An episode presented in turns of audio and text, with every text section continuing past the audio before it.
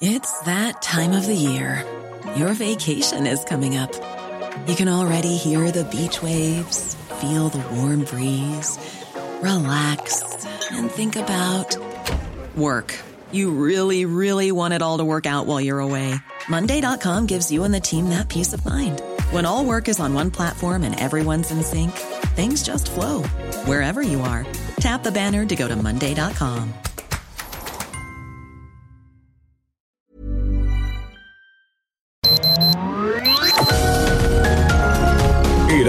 Media Group presenta Sergio Sarmiento y Lupita Juárez.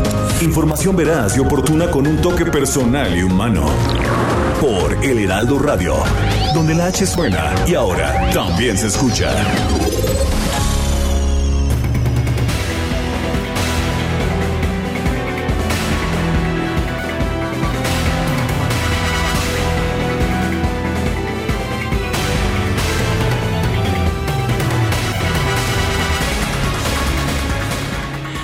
No podemos tener un remedio de revocación, es lo que señala el consejero presidente del Instituto Nacional Electoral, Lorenzo Córdoba, quien ha señalado a, eh, a detalle por qué, por qué le costará al INE 3.830 millones de pesos hacer la consulta de revocación de mandato.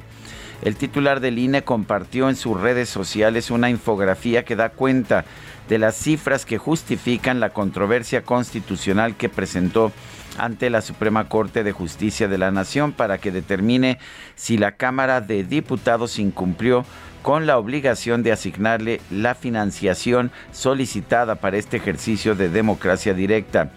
Hay quienes no saben cuáles son los costos reales de una revocación de mandato o sabiéndolo mienten y descalifican vulgar y arteramente. Aquí explico lo que le costará hacerla al INE si se quiere que cumpla con lo que establece la ley y no hacer un remedio de ejercicio.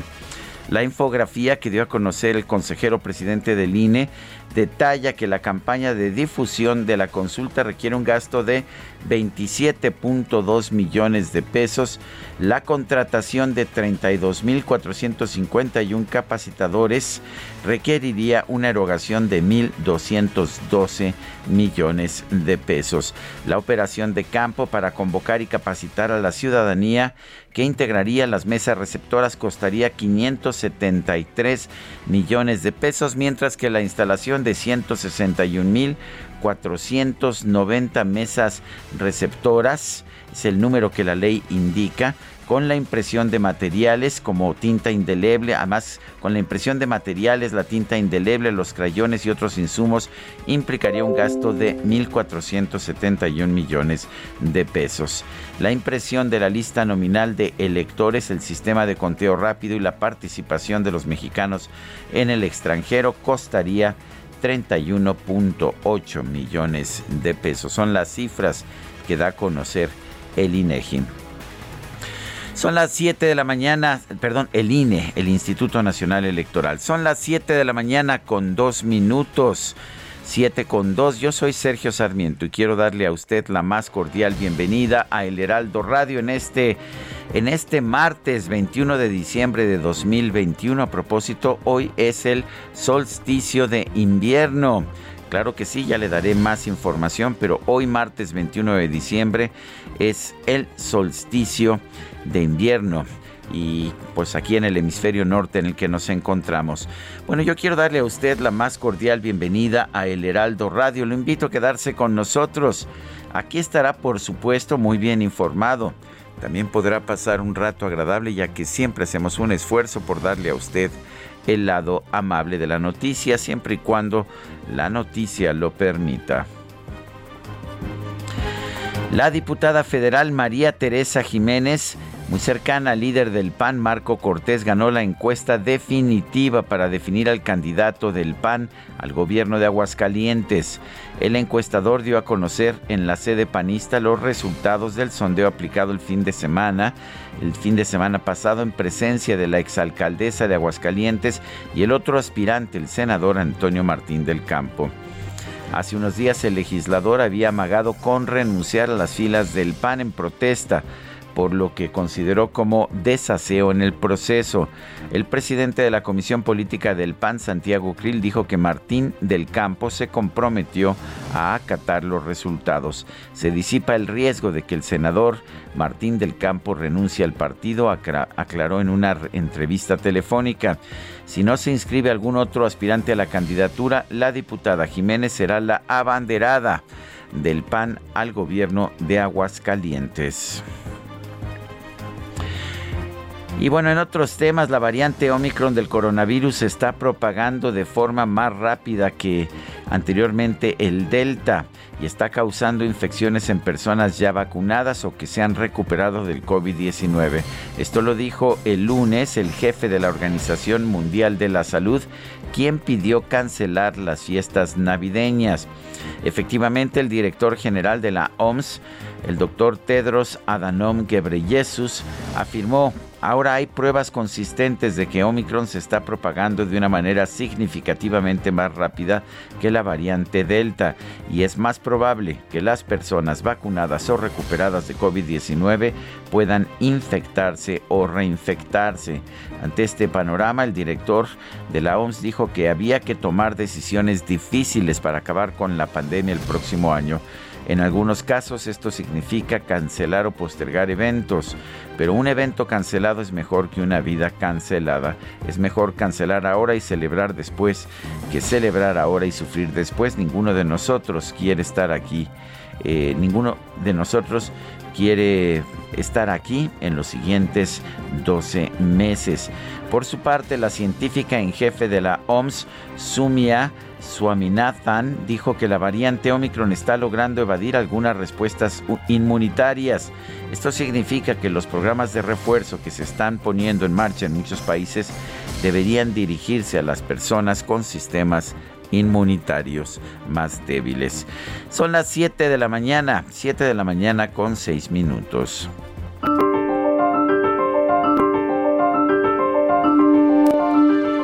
Bueno, y vamos, vamos a la frase del día. La pobreza es la frontera que tenemos que ser capaces de cruzar. Ricardo Lagos, quien fue presidente de Chile, presidente socialista de tendencia moderada.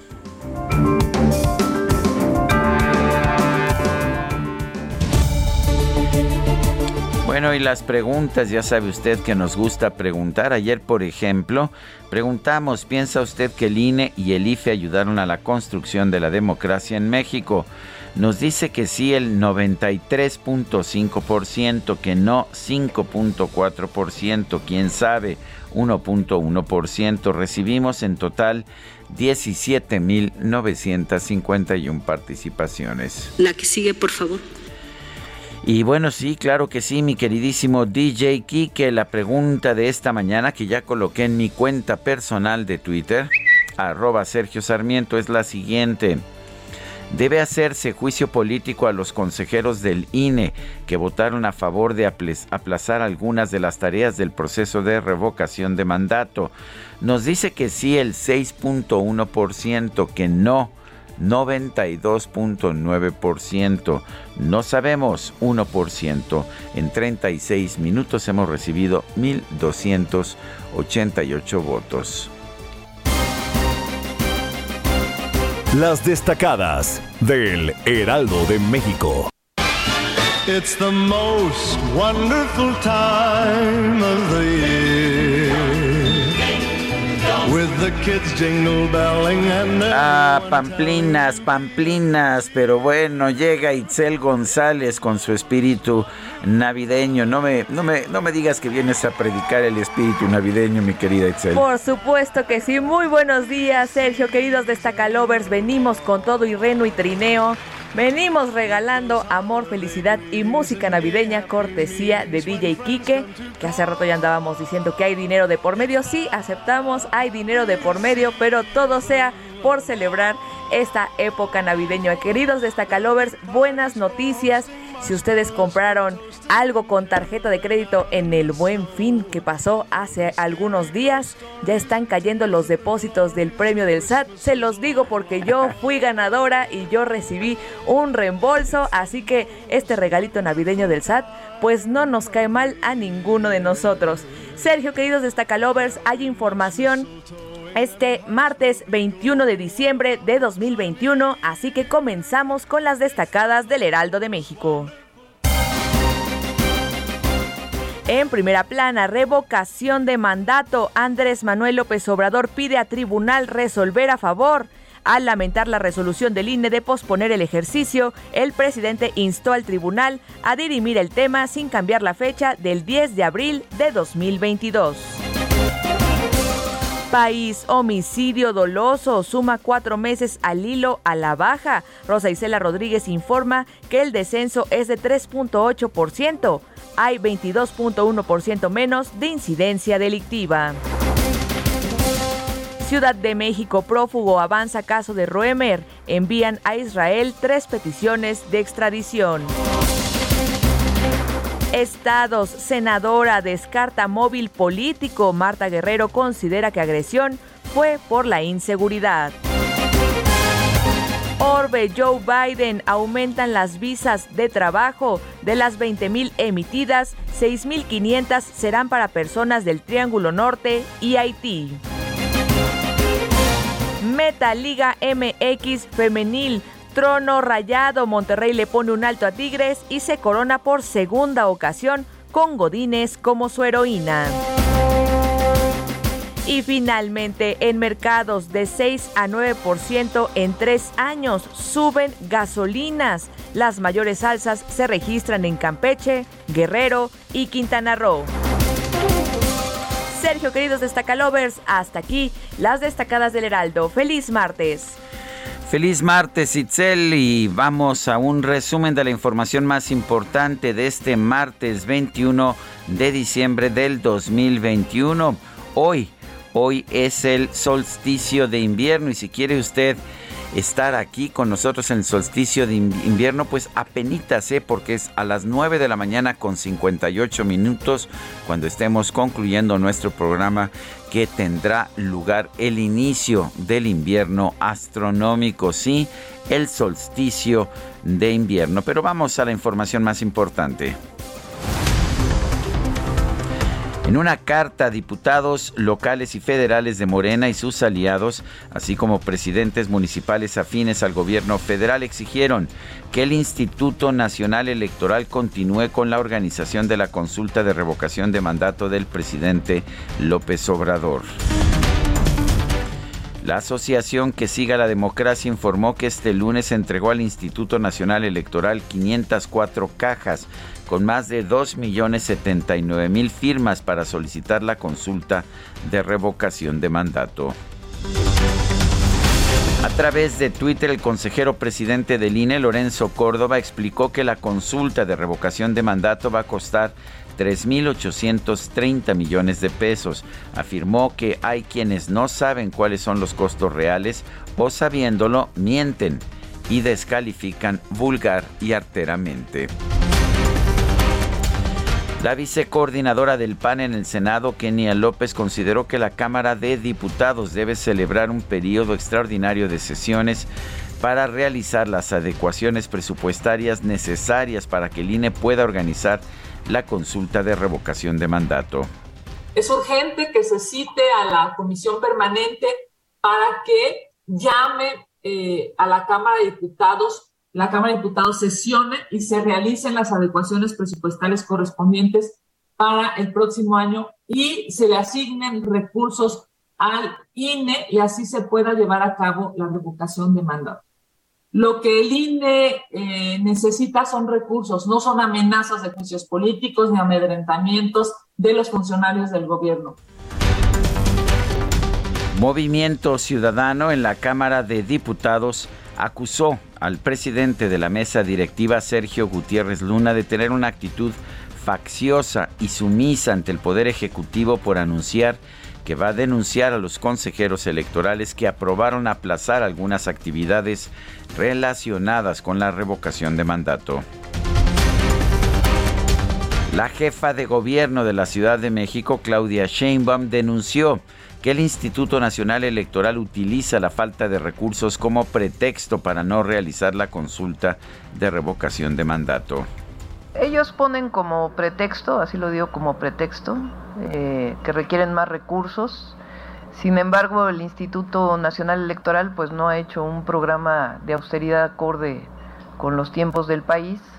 Eh, recibe pues muchos miles de millones de pesos y creemos que con este recurso que tiene pues puede distribuirse eh, adecuadamente para poder eh, realizar esta consulta de revocación de mandato. El Instituto Electoral de la Ciudad de México prohibió relacionar las becas que se entregan en la capital del país con la jefa de gobierno, Claudia Sheinbaum, o con cualquier otro servidor público. El presidente de la Comisión Política del PAN, Santiago Krill, informó que la diputada federal María Teresa Jiménez ganó la encuesta definitiva para definir al candidato del partido al gobierno de Aguascalientes. Y quien ha resultado eh, ser la aspirante con eh, mayor número de preferencias es la diputada Tere Jiménez como aspirante, el senador Antonio Martín del Campo ha aceptado el resultado, tal y como se convino en el acuerdo y el convenio por ambos suscritos. La buena noticia es que dos aspirantes muy representativos de lo que es el panismo de Aguascalientes el día de hoy han llegado a un acuerdo. Un acuerdo importante para el PAN en el único estado en el que este partido está adelante en las encuestas. El Tribunal Electoral del Poder Judicial de la Federación informó que en los últimos meses reintegró a la tesorería de la Federación un total de 46 millones 169 mil pesos por la aplicación de medidas de austeridad. Un ministro de la Suprema Corte de Justicia de la Nación rechazó la petición del INEGI de permitir que sus funcionarios ganen más que el presidente López Obrador. La Fiscalía General de la República solicitó a un juez federal que condene a 15 años de cárcel al exgobernador de Nayarit, Roberto Sandoval, por presunto lavado de dinero relacionado con la compra de cinco inmuebles valuados en más de 222 millones de pesos. El ex titular de la central de abasto de la Ciudad de México, Julio Serna, acusado de enriquecimiento ilícito, solicitó dos amparos para frenar la medida cautelar de prisión preventiva dictada en su contra, así como el congelamiento de sus cuentas bancarias. La senadora de Morena, Marta Guerrero, rechazó que el ataque a balazos que sufrió el domingo pasado haya sido ocasionado por su actividad política, como lo sugirió la Fiscalía General del Estado de México. Emilio Arriaga, presidente municipal electo de Ocuilan, en el Estado de México, fue vinculado a proceso por su presunta participación en el delito de privación de la libertad. Y el gobernador de Puebla, Miguel Barbosa, celebró que la Secretaría de Marina haya detenido a Néstor Carvajal Colotla, alias el Viejón, presunto miembro del grupo criminal Sangre Z Nueva, una célula del cártel Jalisco Nueva Generación. Un grupo de más de 100 migrantes centroamericanos se manifestó frente a la sede del Instituto Nacional de Migración en la Ciudad de México para exigir la entrega de tarjetas de visitante por razones humanitarias. Sin embargo, la institución anunció que solo atendería a 30 personas. El activista Irineo Mujica de la organización Pueblos Sin Fronteras denunció que las autoridades quieren mantener a la caravana migrante secuestrada en la Ciudad de México. Este lunes el presidente López Obrador recibió en Palacio Nacional al nuncio apostólico en México, Franco Coppola. A partir del próximo 15 de enero, este se encargará de la representación del Papa Francisco en Bélgica. El ministro de Asuntos Exteriores de Francia, Jean-Yves Le Drian, acudió a un encuentro con el canciller mexicano Marcelo Ebrard para abordar la posible modernización del Tratado de Libre Comercio entre México y la Unión Europea. En su reporte diario sobre la pandemia, la Secretaría de Salud Federal informó que este lunes se registraron 58 muertes por COVID-19 en México y 716 casos confirmados. La plataforma GIS-8, Global Initiative on Sharing All Influenza Data, es la iniciativa global para compartir todos los datos sobre la influenza, influenza dio a conocer que en México ya hay 23 casos confirmados de la variante Omicron del COVID-19. Datos de los Centros para el Control y Prevención de Enfermedades de los Estados Unidos confirmaron que la variante Omicron del COVID-19 ya es dominante en ese país debido a que en la última semana esta variante representó el 73%, 7,3 de los nuevos contagios. La farmacéutica Moderna aseguró que la aplicación de una dosis de refuerzo de su vacuna contra el COVID-19 sirve para proteger a los pacientes contra la variante Omicron. El Ministerio de Salud de Brasil anunció que las personas inmunodeprimidas podrán recibir una cuarta dosis de la vacuna contra el COVID-19 cuatro meses después de la aplicación de la tercera dosis. El director general de la Organización Mundial de la Salud, el doctor Tedros Adhanom Ghebreyesus, advirtió que la variante Omicron del COVID-19 se está propagando de forma muy rápida y afecta a personas ya vacunadas, por lo que pidió cancelar todas las fiestas navideñas. Y en la información deportiva, las Rayadas de Monterrey se proclamaron campeonas del torneo de apertura 2021 de la Liga MX tras derrotar a Tigres en tanda de penales.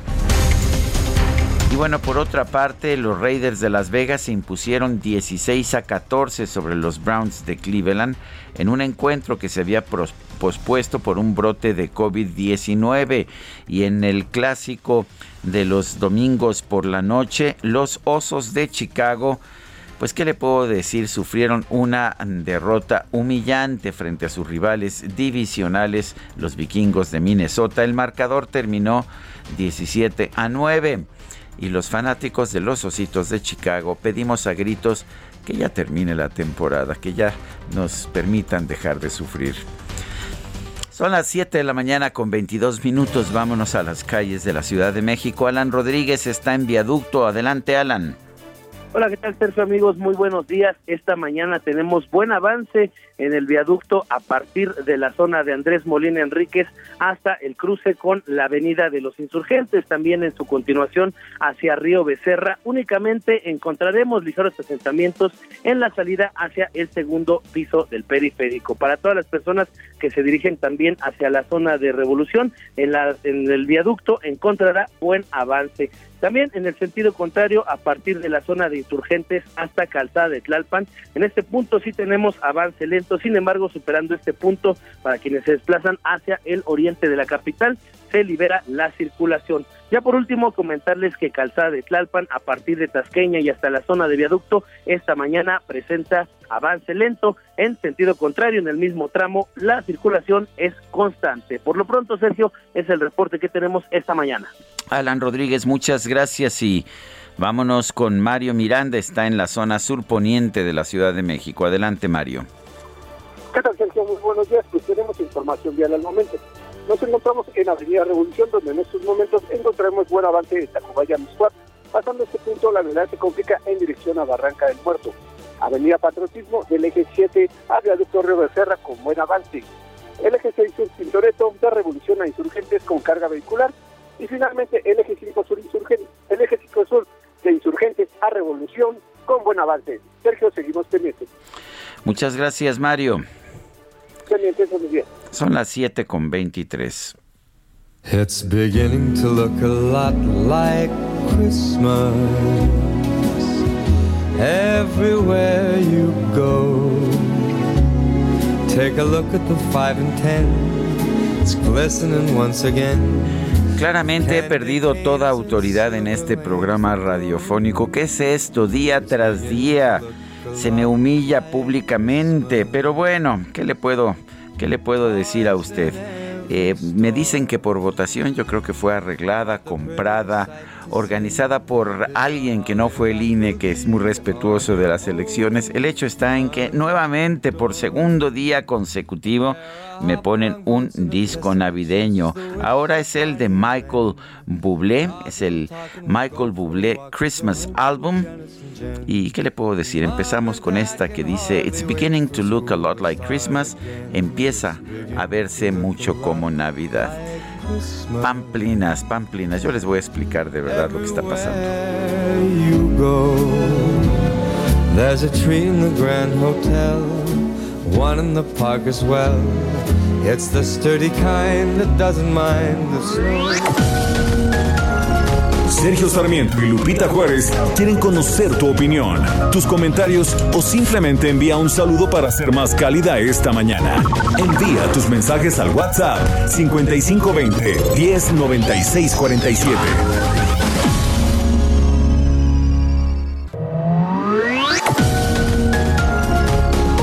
Continuamos con Sergio Sarmiento y Lupita Juárez por El Heraldo Radio.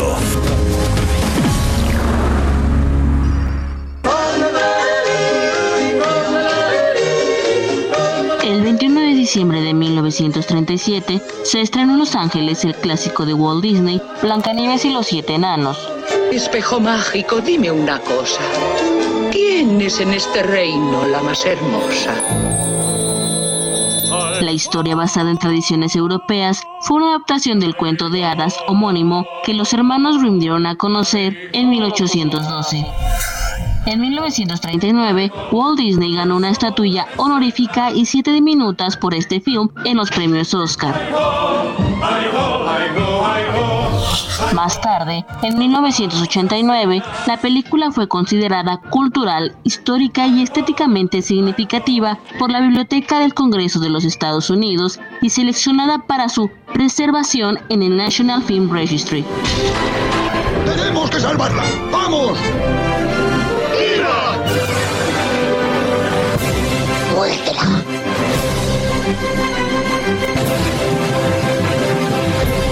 Blancanieves.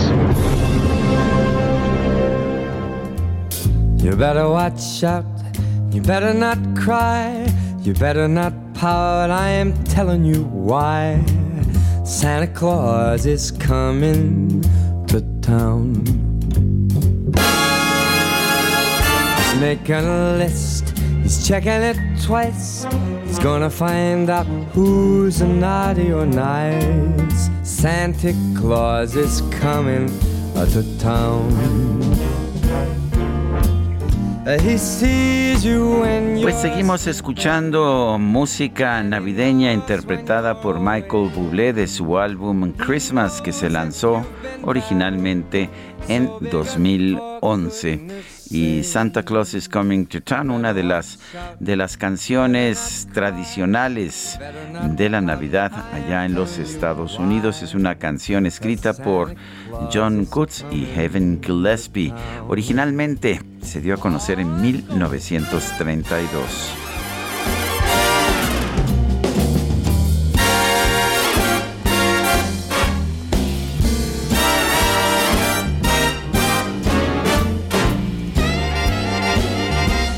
Tenemos mensajes de nuestro público. Les recuerdo que nos puede usted hacer llegar estos mensajes a nuestro número de WhatsApp, que es el 55 2010 96 47. Buen martes, nos dice Rodolfo Contreras desde Querétaro. La generación de riqueza es la única forma de combatir la pobreza. Cualquier sistema político que no entienda eso está condenado al fracaso. Dice otra persona, hola Sergio, buen día, me da gusto que Lupita esté de vacaciones. Ya hace falta, ¿verdad? Les mando saludos afectuosos desde San Jerónimo a ti y a todos los de cabina. Es Patricia y nos dice otra persona lo que, eh, lo que a ver, no, no se entiende aquí. Lo él que solicitar ese derecho constitucional. Está raro, algo, algo pasa ahí. Es de Alejandro Salinas que nos dice también felicidades y muy buen día. Son las 7 de la mañana con 34 minutos. El presidente López Obrador calificó de lamentable y de penosa la decisión del Instituto Nacional Electoral de posponer, de posponer algunas de las tareas vinculadas a la consulta de revocación de mandato eh, por no tener los recursos económicos suficientes. Lorena Villavicencio es exdiputada federal por Morena, la tenemos en la línea telefónica. Lorena Villavicencio, buenos días, gracias por tomar nuestra llamada. Eh, ¿Qué opinas de la posición del INE y de la posición del presidente de la República? Buenos días, primero. Eh, Gracias, ¿Cómo estás? Bien, muy bien. Gusto en escucharte. Mira, pues mi, opinión es que el, el INE es una institución muy importante para este país. Es el órgano encargado de, volar, de velar perdón, por el ejercicio del voto libre y secreto de todos los mexicanos y mexicanas. Y creo que no es, no es conveniente estar golpeando a una institución que, pues, que es tan importante. Eso es lo que pienso del INE. El INE nos costó muchísimos años lograrlo, lograr su plena autonomía. Yo sé que la autonomía a veces es muy molesta, muy incómoda, porque pues quienes están al frente de esta institución tienen que tomar decisiones y a veces esas decisiones pues no no les gustan a algunos de los partidos políticos. Pero ese, esa es pues parte de sus funciones.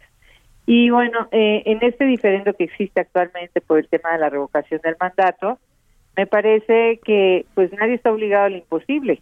Seguramente el INE hizo una un análisis concienzudo de los recursos que de los que dispone y también hizo un análisis de la, la responsabilidad tan grande que tiene eh, para llevar a cabo una revocación del mandato en las mejores condiciones. Porque no estamos hablando de una consulta pública que puedes poner un número determinado de casillas de acuerdo a tu presupuesto. Estamos hablando de una elección que tiene como objetivo la, eh, la permanencia o no de quien gobierna eh, en los próximos tres años, quien gobierna el país. Y esto, pues, evidentemente implica dar las mejores condiciones para que se pueda realizar esta elección. Yo recuerdo que la consulta pública anterior hubo muchas críticas porque no hubo suficientes casillas, tratándose de un ejercicio totalmente distinto, sin las implicaciones que tiene este, eh, esta, esta revocación del mandato, que es básicamente una elección constitucional, y por eso eh, el presupuesto que solicitó el INE y que no se lo otorgó en su momento en el presupuesto de la Cámara de Diputados. Y hoy estamos frente a las consecuencias y lo que yo esperaría es que la Suprema Corte de Justicia se pronuncie al respecto, que garantice, se garantice el ejercicio eh, democrático de participación ciudadana que, que supone la revocación del mandato y, y que y que se resuelva el tema de, de los recursos. Los recursos no es un asunto menor y estos recursos pues no se logran bajándose los sueldos todos los los integrantes del órgano electoral.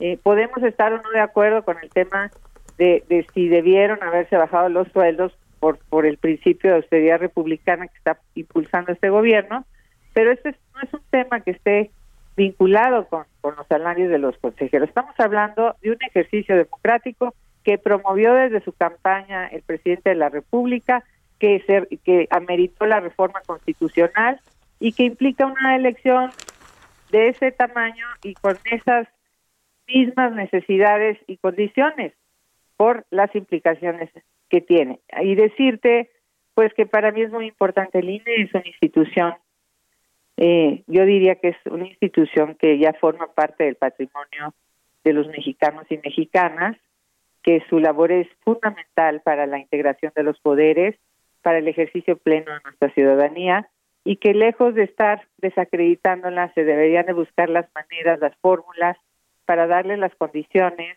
que pueda realizar adecuadamente sus responsabilidades, que ya demostraron que las hacen bien nos caigan bien todos los consejeros o no, ese es otro tema, pero los resultados están a la vista y han hecho bien su chamba. Lorena, eh, ¿consideras que es necesaria la revocación de mandato? Finalmente, Morena ganó ya, pues, lo que podría ser una, una una ratificación con el triunfo, los triunfos que obtuvo en las elecciones del pasado mes de junio. La popularidad del presidente está a niveles muy altos. ¿Es necesario tener un ejercicio como este, una revocación de mandato? Mira, yo, yo fui de las diputadas que votó a favor de la revocación del mandato y voté porque fue una propuesta que en su momento en la campaña hizo el el, el que el candidato que el presidente ahora, Andrés Manuel López Obrador, y me, pareció que en cumplimiento a esta a esta propuesta, pues aprobé la revocación del mandato. Es una figura que se utiliza normalmente para épocas de crisis y tiene que ser promovida por ciudadanos que realmente estén en la idea de que ya no se puede continuar con un gobierno. Sí, sí suena un poco difícil de entender cuando hay una popularidad tan grande, cuando sus promotores, eh, los ciudadanos que lo están promoviendo, es fundamentalmente para ratificar el mandato. No estamos en un momento de crisis, hay una gran aceptación al presidente de la República. Pero aquí, Sergio, independientemente de mi opinión o, la de los demás, es un tema que ya está regulado en la Constitución, es un derecho al que pueden acceder los ciudadanos eh, y que lo y, que lo están promoviendo y me parece que, que pues que se tiene que llevar a cabo, pero lo que tendríamos que resolver en este caso es justamente el generar las condiciones, otorgarle los recursos suficientes para que el INE haga bien su trabajo y que no y que no haya pretexto después de que no hizo bien su trabajo, de que no se generaron las condiciones adecuadas y que esto vaya en detrimento de una institución que la necesitamos muy fortalecida porque tenemos procesos constitucionales este año y tendremos en el 2024 otro gran proceso electoral que, que amerita la necesidad de mantener un árbitro autónomo, eh, con toda la, con la confianza de todos los actores y fundamentalmente de la ciudadanía. ¿Piensas que habría que fincarle juicio político a los consejeros del INE que votaron por la postergación de este proceso?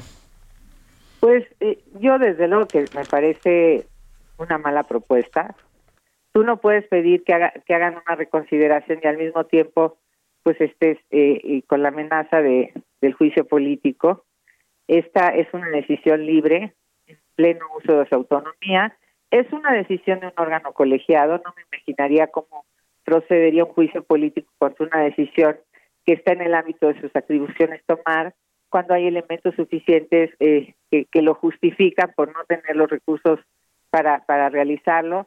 Hay un principio general de derecho que reza que nadie está obligado a lo imposible y bueno, pues esto lo tendrá que valorar la Suprema Corte de Justicia y yo espero que nos dé la salida y que evitemos este golpeteo innecesario eh, en el que muchos no estamos de acuerdo porque lo que más nos interesa es que es que sigamos contando con árbitro autónomo que está realizando bien su tarea y que además nos costó muchos años Sergio llegar a estas condiciones anteriormente se tenía uno, el secretario de gobernación era el que encabezaba la, la pues la organización de las elecciones y era totalmente un órgano a modo. Tuvimos un grave y un dramático suceso en el que yo participé también, que fue cuando se postuló el ingeniero Cuauhtémoc Cárdenas, que se cayó el sistema y que posteriormente quien estuvo al frente de ese sistema, eh, que fue Bartlett, dijo que pues que simple y llanamente esto había sido una decisión tomada para desvirtuar los resultados de aquella elección histórica. Pues yo no quiero regresar a viejos tiempos. A mí me parece que los órganos autónomos no deben ser cómodos para nadie, tienen que garantizarles a todos imparcialidad y que están realizando adecuadamente sus funciones. Por eso yo sí creo en el INE y sí creo que se debería buscar una, una salida alterna y, más cuando el que promovió justamente la revocación del mandato fue Morena en cumplimiento de esta de este compromiso que asumió eh, el presidente de la República en su momento. Entonces Morena debería estar en una actitud distinta a quien más le conviene tener un órgano autónomo, eficaz, creíble, es justamente a Morena que tiene grandes condiciones para los próximos procesos electorales, incluso para la propia revocación del mandato, pues evidentemente se percibe que hay un ambiente favorable y que la y, que, que seguramente la mayoría de los ciudadanos va a ratificar el mandato, aunque yo como tú creo que este tipo de instrumentos son excepcionales y que en este momento pues todo el mundo sabemos que, que las personas están, la mayor parte de las personas están avalando el, el, el trabajo y el esfuerzo de Andrés Manuel López Obrador y que no estamos viviendo una crisis política de tales dimensiones que amerite accionar ese tipo de instrumentos. Sin embargo, pues ya siendo un derecho, tú no puedes inhibir la promoción del mismo y es justamente en lo que estamos. Lorena Villavicencio, exdiputada federal por Morena, quiero agradecerte que nos hayas dado esta conversación y ya en lo personal debo decir que admiro mucho esta ponderación que haces sin dogmatismos, presentando los puntos positivos y los puntos negativos que pueda tener este proceso. Pues aquí estoy, me parece que uno también debe cuidar sus grandes batallas. Para mí la, democratización del país fue lo que me, me impulsó a participar políticamente y, y también uno tiene que ser coherente y congruente en, sus posturas y eso es justamente lo que estoy haciendo. Yo sí creo en el INE, sé lo que implicó, el esfuerzo que implicó tener una institución con estas características y por eso doy la cara y asumo esta postura. Muchísimas gracias, Lorena. Gracias a ti, Sergio, y aquí estamos.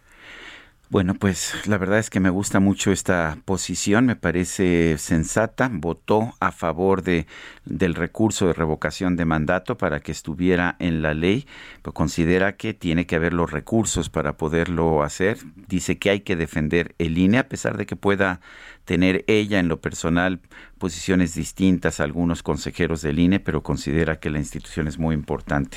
Qué bueno que, que tengamos personas, tanto en la izquierda como en la derecha, que puedan que puedan asumir este tipo de situaciones, que puedan ver este tipo de circunstancias con ponderación y sin dogmatismos. Son las 7 con 45 minutos. El presidente nacional de Morena, Mario Delgado, dijo en su cuenta de Twitter que diputados locales, federales y alcaldes de su partido rechazan la postura del INE, eh, que decidió posponer la consulta de revocación de mandato. En tres desplegados han anunciado que también se suman sus aliados legislativos, el Partido Verde, el Partido del Trabajo y Nueva Alianza, con el que acaba de firmar una alianza para las elecciones del 2022. En su desplegado, la Asociación de Legisladores de la 4T señaló en apego al discurso de Delgado ayer en el INE que el instituto violó el artículo 29 constitucional y 27 de la Convención Americana de Derechos Humanos en el sentido de que la prórroga a algunas etapas de la revocación del mandato vulnera los derechos políticos de los mexicanos. Son las 7, las 7 de la mañana con 46 minutos. La Organización Mundial de la Salud, la OMS, pidió cancelar las fiestas navideñas. Esto debido a que la variante Omicron del coronavirus se está propagando de forma más rápida que Delta. Yo diría fulgurante, de hecho ya está en 90 países y está causando infecciones en personas vacunadas o que se han recuperado del COVID-19. El doctor Alejandro Sánchez es investigador del Instituto de Biotecnología de la UNAM. Doctor Sánchez, gracias por tomar nuestra llamada. Cuéntenos, este, esta variante Omicron es mucho más contagiosa que las variantes anteriores. Eh, no, no, no tenemos todavía una idea muy clara de su gravedad. Parece que, que, es igual de grave que las otras o quizás un poco menor, pero, pero de la rapidez de difusión parece que no hay ninguna duda. Cuéntenos, doctor, ¿cómo ve usted esta variante?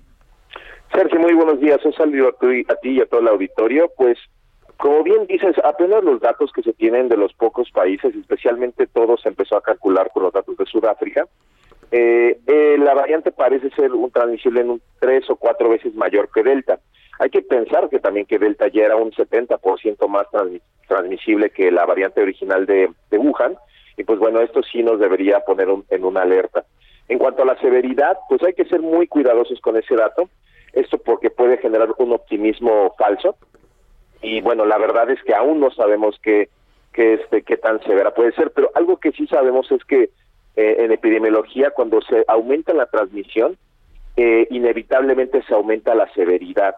¿Por qué? Porque la probabilidad de que encuentres a más personas que puedan tener una susceptibilidad mayor al virus y tener un desenlace eh, fatal, pues incrementa. Ahora, las vacunas sí están haciendo su trabajo, siguen manteniendo este esta eficacia en, evitar síntomas graves y la muerte, pero la transmisión sí se ve ah, es rebasada por el virus. ¿Cuáles serían las medidas que, se deberían tomar en México en este momento? Pues como decía, eh, ser optimista no significa ser descuidado. Ahorita creo que eh, las, las medidas que son más, más importantes serían aumentar el ritmo de vacunación, los refuerzos que ya se están dando. Eh, como decía la OMS, me parece muy prudente considerar el, reducir, eh, digamos, la manera en que celebramos. Normalmente celebramos con todos los, eh, todas las cuestiones de riesgo que ayudan que el virus se transmita, que es celebrar en espacios cerrados, mal ventilados, con, conviviendo con muchas personas con las que normalmente no estamos en contactos y esto disemina muy fácil la enfermedad. Como bien decías, una de las características es que eh, las personas presentan los mismos síntomas que con una gripa normal, pero esto podría, eh, si se, si digamos, si, si no se le da la importancia, si se minimiza como siempre lo hemos hecho, de que es una gripita, pues salimos a transmitir el virus este, mucho, eh, con mucho más facilidad. Por lo tanto, cualquier rinofaringitis, eh, esto es cualquier dolor de garganta, escurrimiento nasal, síntoma de gripa, debe ser considerada como coronavirus hasta no demostrar lo contrario con una prueba y finalmente resguardarse en casa. ¿Qué opina usted de los confinamientos? Estamos viendo confinamiento, por ejemplo, en los Países Bajos, allá en Europa, pero hay gente que dice que esto no ha funcionado en el pasado y si vemos las recomendaciones de la Organización Mundial de la Salud eh, y de otras instituciones de salud, dicen que pues que no necesariamente sirve, a menos de que sea brutal el confinamiento como se ha hecho en China. ¿Qué opina? Doctor, ¿nos escucha? Sí, ahora sí los escucho, yo los dejé de escuchar. Ah, perdón. Eh, le pregunto, ¿qué opina usted de los confinamientos como forma de combatir esta, pues esta nueva variante? Los confinamientos ahorita ya eh, eh, no, no tienen mucho caso. Lo que tendría en caso tendría, que ser los seguimientos, pero también con el, el, ritmo tan acelerado va a ser muy difícil hacerlos. Los confinamientos afectan la economía, y ahorita digamos que más bien hay que tener cercos y, y digamos este, a dar este seguimiento pero si se realmente si se transmite tan rápido va a ser un poco eh, un despropósito no lo que sí necesitamos eh, digamos hacer un llamado a la prudencia de las personas para que justo no tengan comportamientos que transmitan fácilmente el virus como los que decía. Hacer nuestra vida de manera normal ahorita es es todavía eh, no es no es posible por lo cual debemos seguir teniendo todas las medidas que ya conocemos, ¿no? Uso de cubrebocas, sana distancia, higiene, evitar riesgos y vacunarse sobre todo. Doctor Alejandro Sánchez, investigador del Instituto de Biotecnología del eh, del Instituto de Biotecnología, investigador del Instituto de Biotecnología de la UNAM. Gracias por tomar nuestra llamada. Muchísimas gracias. Muy buenos días y por favor todos cuídense. Claro que sí. Bueno, esta mañana el subsecretario de Salud, Hugo López Catel, informó que ya hay confirmación de 23 personas con contagios con la variante Omicron en nuestro país, los cuales presentan síntomas leves.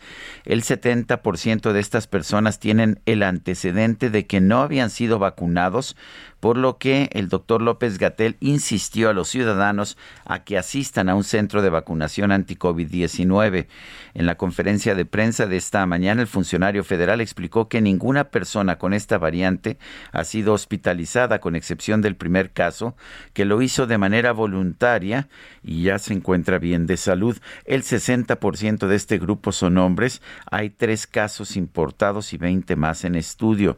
Los casos confirmados están en la Ciudad de México, en el Estado de México, en Tamaulipas y en Sinaloa. Bueno, son las 7, las 7 de la mañana con 52 minutos. Y bueno, vamos a, vamos a otros temas. Eh, eh, en este momento. Bueno, son temas ah, vinculados. Un número creciente de países está reduciendo el tiempo de espera para los refuerzos de la vacuna para el COVID-19 de seis a tres meses en un intento por evitar un nuevo aumento en las infecciones por la variante Omicron.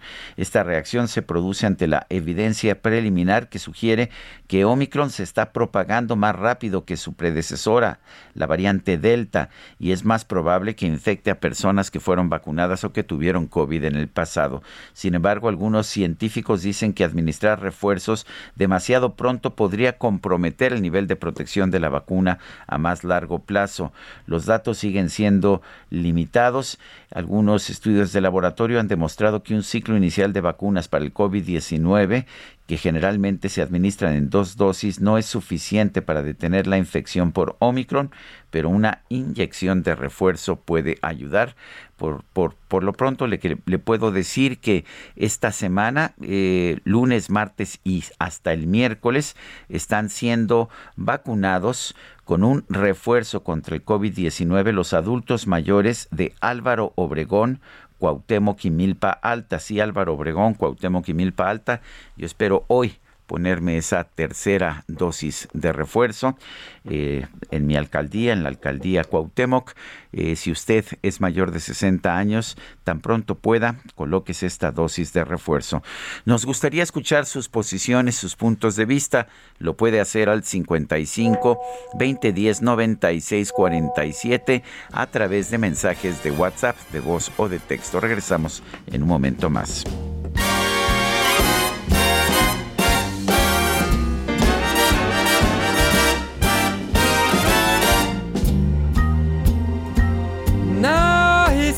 You when you're sleeping, and he knows when you're awake. Sergio Sarmiento y Lupita Juárez quieren conocer tu opinión, tus comentarios o simplemente envía un saludo para ser más cálida esta mañana. Envía tus mensajes al WhatsApp 5520 109647.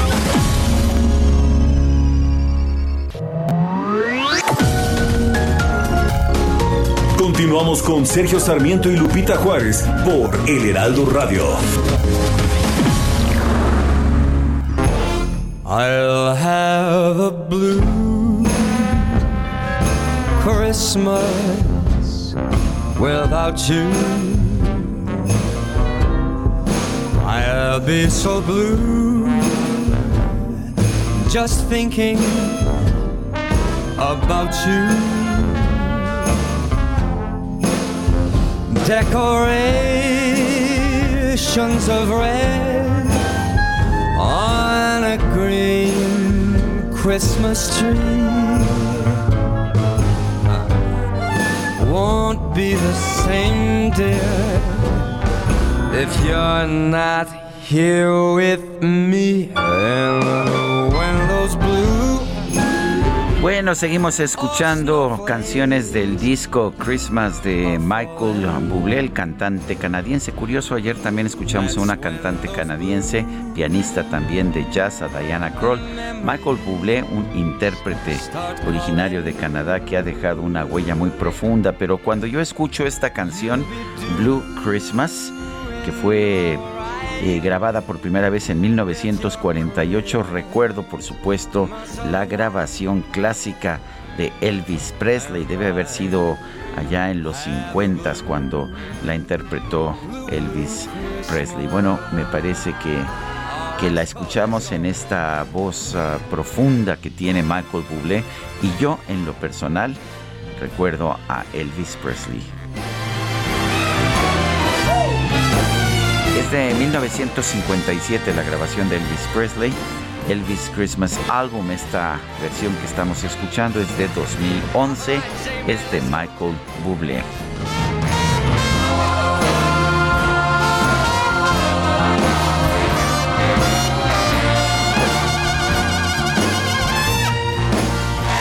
Bueno, y tenemos mensajes de nuestro público. Les recuerdo nuestro número para que nos envíe mensajes por WhatsApp 55 20 10 96 47.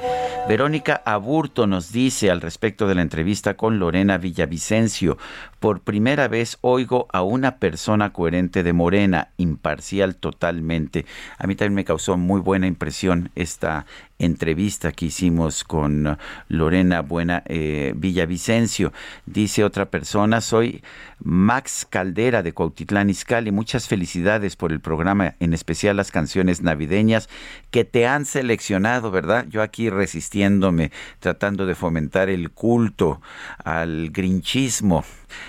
Sí, pero no, nadie me hace caso. Todo el mundo los veo muy, muy navideños. Eh, dice, le tengo un ahorro a AMLO de 3.830 millones de pesos. Que la revocación de mandato la haga por internet, aunque no sea necesario hacerla. Dice otra persona, Silvia Matías, en, desde Santo Tomás, en el Estado de México. Sergio, te envío un fuerte abrazo por aquello del frío. Excelente equipo. Tengo un equipo de primera realmente aquí el día de hoy, el día de hoy Itzel González está a cargo, ella es la que se encarga, ella no usa tabla, usa un fuete bastante espantoso que nos obliga a estar en tiempo. Eh, está también Fer, eh, eh, Fer con nosotros y bueno, pues estamos todos tratando tratando de tener un buen programa. El DJ Quique, pues siempre ya sabe, echando desrelajo, pero a pesar de eso, a pesar de eso salimos adelante. Movimiento Ciudadano impugnó ante el Tribunal Electoral del Poder Judicial de la Federación el acuerdo de la Junta de Coordinación Política de la Cámara de Diputados por el que fueron designados los integrantes de la Comisión Permanente del Congreso de la Unión el pasado 15 de diciembre. El diputado Jorge Álvarez Maínez es el coordinador de Movimiento Ciudadano en la Cámara de Diputados. Diputado Álvarez Maínez, buenos días, gracias por tomar nuestra llamada. ¿Cuáles son los argumentos de Movimiento Ciudadano? Para tener cabida en esta comisión permanente? Buenos días, Sergio. Pues muy, muy simple. El argumento es la Constitución, la ley, el respeto a la integración representativa y plural que debe tener la comisión permanente como cualquier órgano del Poder Legislativo y que nosotros obtuvimos tres millones y medio de votos. Imagínate el contrasentido, Sergio, que habiendo tenido más votos que el verde, el doble de los votos que el PRD, eh, esos diputados tienen, el verde dos, dos diputados en la permanente, eh, el PT tiene diputado en la permanente, que tuvo mucho menos votos que Movimiento Ciudadano, el PRD tiene diputado en la permanente, y nosotros que obtuvimos mucho más votos que cualquiera de esos tres partidos, eh, se nos excluye simple y sencillamente por una cuestión político-electoral, que pues por supuesto que nosotros no podemos permitir un atropello de esa dimensión y que tiene que ver, pues bueno, con lo que se comentaba hace un momento, con, con el, el momento que vive el país y la ausencia de oposición que hay en, en todo el país.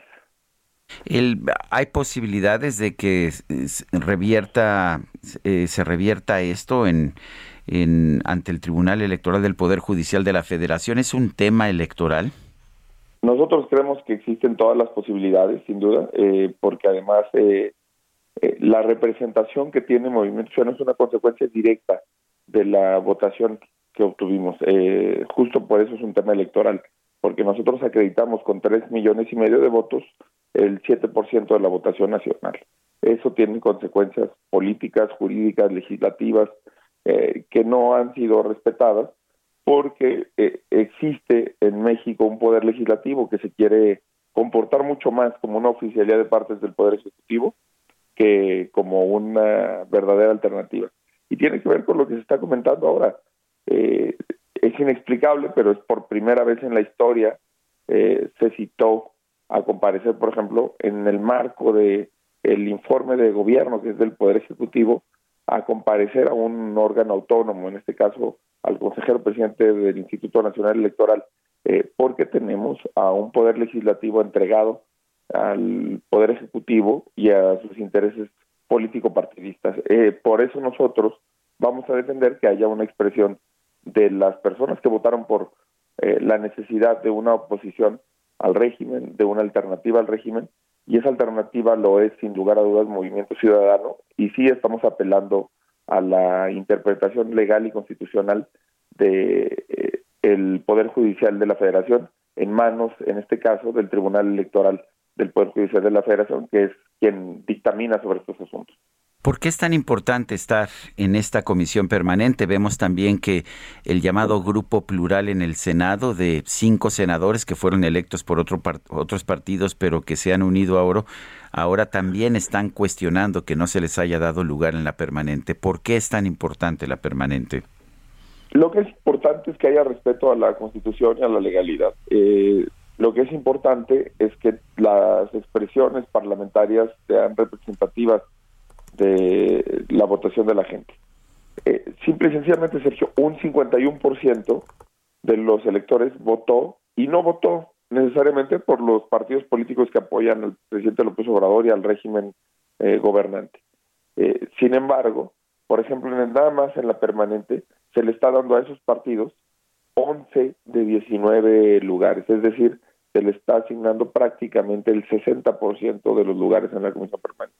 Una sobrerepresentación absoluta, grosera, eh, antidemocrática, y lo que es también muy importante es no sentar precedentes de dominio, de colonización, de eh, sumisión al Poder Ejecutivo, y por supuesto que nosotros no vamos a permitir que ese precedente se siente eh, en la representación del movimiento ciudadano. Y por el tipo de cosas que se discuten en la permanente, esto es un castigo a que Movimiento Ciudadano en la pasada comisión permanente no quiso avalar un periodo extraordinario para convertir la revocación de mandato en una simulación. El presidente, a través de la Secretaría de Gobernación y de sus instrumentos, intentó que en la pasada comisión permanente se aprobara un periodo extraordinario que con el voto de Movimiento Ciudadano no se dio. Ahora, por ejemplo, están especulando, hablando de que se podría citar a un periodo extraordinario para llevar a juicio político a los consejeros del Instituto Nacional Electoral. Bueno, eso son absurdos, son irracionalidades, son cosas que el Movimiento Ciudadano no puede permitir y que, como si se la permiten sus socios del PRI a Morena, pues justo ese es, ese es el fondo de este tipo de acuerdos políticos. ¿Son los socios de Morena, los priistas? Sin duda alguna, por lo menos en la Cámara de Diputados, sin rubor, sin duda alguna, es muy claro el armaciato que hay entre el PRI y Morena. Eh, lo que es extraño es que no haya una posición eh, más crítica de Acción Nacional, que yo le recordaría a los, eh, electores, a la gente que escucha este programa de radio, Sergio, el PRI y el PAN hicieron campaña llamando al voto útil contra Morena. Pero ahí los tienes hoy sentados en gobernación, negociando no sé qué, nadie sabe qué está negociando, no se puede explicar eh, esa actitud de entreguista oficialista hacia el régimen, ahí los tienes excluyendo a movimientos llamados de este tipo de órganos, ahí los tienes en una actitud muy vacilante, ahí tienes a los gobernadores del PRI del PAN en el Zócalo Capitalino, en el AMLO Fest, aplaudiéndole a el gobernador de Yucatán, el la gobernadora de Chihuahua, el gobernador de Oaxaca, aplaudiéndole como focas al régimen, eh, esa no es una actitud que tenga que ver con el tipo de campaña que hicieron, en donde decían que iban a ser la gran oposición a Morena. Al contrario, creo, hoy se les ve con una actitud muy entrevista y eso creo que tiene que ver con este tipo de negociaciones populares que excluyen a quien en las encuestas aparenta ser o aparece como el rival a vencer de Morena en el 2024. Eh, los únicos precandidatos y precandidatas que le plantan cara a Morena en el 2024 son eh, las personalidades que tiene Movimiento Ciudadano y eso, pues sin duda alguna, tiene eh, desquiciado al régimen y a sus aliados. Eh, diputado Jorge Álvarez Maínez, coordinador de Movimiento Ciudadano en la Cámara de Diputados, gracias por conversar con nosotros esta mañana. Al contrario, Sergio Sarmiento, vamos a seguir disfrutando la colección musical que, que hay en el programa y un saludo a todo el auditorio. Te lo agradezco, Jorge. Hasta luego. Son las 8 de la mañana con 12 minutos. Vámonos al clima. El pronóstico del tiempo. Sergio Sarmiento y Lupita Juárez. Livia González, meteoróloga del Servicio Meteorológico Nacional de la Conagua, que tenemos esta mañana. Adelante. Hola Sergio, ¿qué tal? Muy buen día.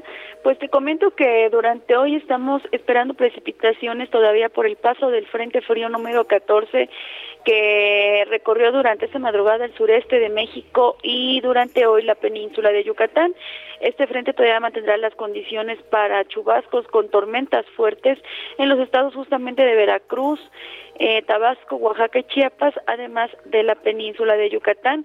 Además, la masa de aire frío que está asociada a este sistema frontal también ocasionará todavía evento de norte en el istmo y golfo de Tehuantepec con rachas de 70 a 80 kilómetros por hora, mientras que en las costas de los estados del litoral del Golfo de México, incluyendo la península de Yucatán, va a ocasionar vientos con rachas de 50 a 60 kilómetros por hora. Sergio, en realidad el resto del territorio nacional eh, estará sin condiciones de lluvia, si acaso pudieran presentarse algunos chubascos en el estado de Guerrero debido a la entrada de aire húmedo del Océano Pacífico, pero la realidad es que tendremos condiciones de cielo despejado predominando en la República Mexicana con este ambiente seco durante el día y bueno, por las mismas condiciones de cielo despejado, eh, las temperaturas muy frías durante la noche y las primeras horas de la mañana.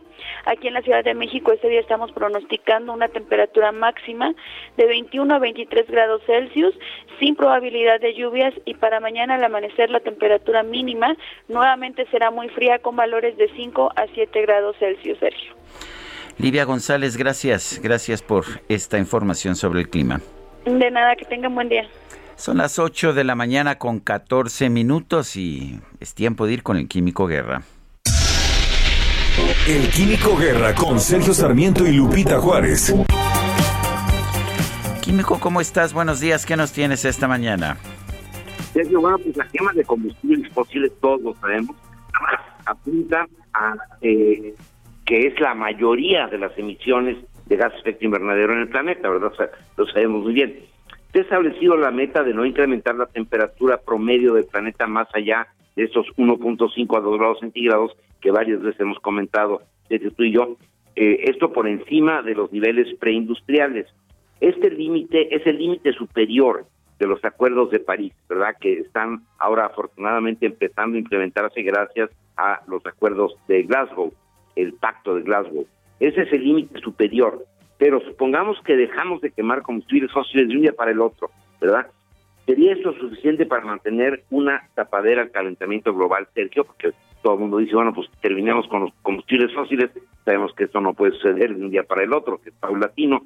Supongamos que los detuviéramos de un día para el otro. Con esto frenaríamos el calentamiento global. Fíjate, Sergio, que investigadores de la Universidad de California en Santa Bárbara, liderados por el doctor David Tillman, publican en la revista Science que el petróleo es solo parte del problema. Tillman y sus colegas predican que aún en ausencia de combustibles fósiles, las emisiones acumulativas de gas de efecto invernadero podrían causar aún que las temperaturas excedieran estos objetivos de los acuerdos de París ratificados en Glasgow. ¿Por qué? La respuesta, Sergio, está en nuestro sistema alimentario. Escribe el doctor Tillman. La demanda global de alimentos y los gases de invernadero asociados a ella están en una trayectoria para empujar al mundo por encima del límite de estos 1.5 a 2 grados centígrados. El crecimiento de la población mundial, así como las nuevas dietas adoptadas, están propulsando prácticas de producción alimentaria que generan y liberan cantidades masivas de dióxido de carbono, de metano y otros gases de efecto invernadero como los óxidos de nitrógeno a la atmósfera. Es bien sabido que la liberación de gases de efecto invernadero de la agricultura libera, fíjate cerca del 30% de todas las emisiones. Las fuentes principales son la deforestación, el sobreuso de fertilizantes y las crecientes poblaciones de ganado bovino, ovino y piscícola. En los países subdesarrollados donde ocurre el mayor crecimiento poblacional, la demanda de alimentos está creciendo constantemente, pero los campesinos no tienen los recursos para aumentar su producción, así que deforestan para sembrar más. Así que aquí tenemos, eh, pues, eh, afortunadamente, gracias a las investigaciones, el cuadro completo. No basta con los combustibles fósiles, tenemos que cambiar también formas de producción en el sector alimentario, Sergio. Bueno, Químico Guerra, como siempre, gracias y un fuerte, un fuerte abrazo. Igualmente para ti, Sergio, un abrazo. Son las 8 con 17 minutos. La Secretaría de Medio Ambiente y Recursos Naturales confirmó la extinción, ¿sí? Se acaban en México el Instituto Nacional de Ecología y Cambio Climático, que estableció por mandato, eh, se estableció por mandato de la Ley General de Cambio Climático y desaparece también el Instituto Mexicano de Tecnología del Agua. Jorge Villarreal es director de política climática de la Iniciativa Climática de México. Jorge Villarreal, gracias por tomar nuestra llamada. ¿Qué opinas de la extinción del Instituto Nacional de Ecología y del Instituto Mexicano de Tecnología del Agua? ¿Es cierto que, no hacían nada, que eran simples burocracias? Eh, claro que no, Sergio. Primero me da muchísimo gusto saludarte. Muy buen día a ti y a toda la audiencia. Eh, no, el Instituto Nacional de Ecología y Cambio Climático y el Instituto Mexicano de Tecnología del Agua han jugado un rol fundamental en poder guiar desde la ciencia, el avance eh, y eh, con argumentos técnicos que requiere la política ambiental, han guiado muchas de las decisiones en materia de política pública y han sido sin duda alguna una voz incluso crítica al interior del propio ejercicio público. ¿Por qué? Porque han sido las propias investigaciones realizadas las que con la contundencia científica y técnica de un muy alto nivel de investigación en ambos institutos, pues se han podido determinar o contrastar las decisiones de política pública que se han tomado en años anteriores y actualmente en materia de cambio climático y seguridad hídrica. Sergio, sin duda una señal pues para nada afortunada en materia de política ambiental. Eh, evidentemente, si se sigue, si esta iniciativa pasara a buen puerto, más bien a mal puerto, en la Cámara de Diputados, porque se tienen que reformar eh, las eh, leyes adyacentes a esta iniciativa, entonces pues sí estaríamos en una pues de grave falta, yo creo, para el desarrollo de una política ambiental pues mucho más integral, Sergio. Eh, exactamente, eh, ¿qué hacen estos institutos? ¿Son investigaciones? ¿Son necesarias estas investigaciones? ¿No las hacen ya la UNAM y otras instituciones, aunque sean instituciones FIFIs? No, el, son organismos autónomos de investigación. El Instituto Nacional de Ecología y Cambio Climático, el INEC, hace investigación técnica y científica en materia de ecología y cambio climático solo por resaltar algunos de los grandes eh, hitos en materia de investigación que han desarrollado, es el, por ejemplo, el Atlas de riesgo y vulnerabilidad en materia de cambio climático que se tiene en México y que sin duda es uno de los instrumentos más importantes para no solamente planear el desarrollo territorial, sino también las políticas públicas y con ello poder eh, enfrentar de manera adecuada la pobreza y las inequidades. No puedes hacerlo si no tienes una adecuada planeación de cómo va a impactar el calentamiento global en nuestro propio país o por ejemplo la elaboración de los inventarios nacionales de gases de efecto invernadero, gases y compuestos de efecto invernadero, eh, las comunicaciones nacionales en materia de cambio climático y una larga lista extensa en materia de de, de biodiversidad, por ejemplo. Por otro lado, el INTA es un instituto que busca igualmente realizar investigaciones en materia técnica y científica para una transferencia tecnológica, manejo y conservación y rehabilitación del agua, que son elementos centrales para la seguridad hídrica en nuestro país. Y, por ejemplo, algunos de los hitos también de, del INTA es el índice de seguridad hídrica a escala municipal, que es uno de los instrumentos eh, usados para el desarrollo y la gestión hídrica en las cuencas y por supuesto a nivel municipal y son, insisto, herramientas esenciales para la política pública. El riesgo, Sergio, de ponerlos dentro eh, de los instrumentos o de los cuerpos que hacen la política pública y la gestión de política pública directa, pues es que no habría esta independencia y descentralidad necesaria para poder eh, identificar cuáles son los marcos que la ciencia indica para la toma de decisiones en materia de política pública, ¿no? Eh, sería, por lo tanto, Semarnat em, juez y eh, o, árbitro y, jugador al mismo tiempo y tú necesitas quien te arbitre en este caso debe ser la ciencia y por lo tanto esos instrumentos han sido o perdón esos institutos han sido esenciales Sergio para esa para ese ejercicio independiente de la toma de decisiones. El, entonces, el, el hecho de que nos digan que se están preservando las plazas, los puestos de investigación, pero que estén dentro de la Secretaría del Medio Ambiente, ¿eso no, no resuelve el problema? No resuelve el problema, porque además tenían otras funciones.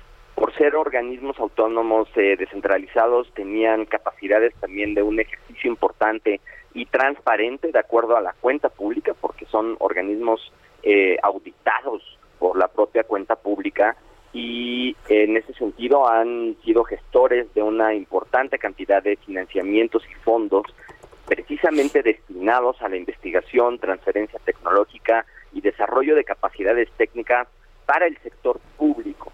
Si eh, existe importante investigación en las universidades, esto es muy importante y así debe de ser, pero las universidades siguen una lógica que en algún momento conecta al desarrollo de la política pública, pero estos son organismos cuya mm, eh, naturaleza está precisamente el ofrecer y prever los insumos técnicos para esta toma de decisiones, Sergio.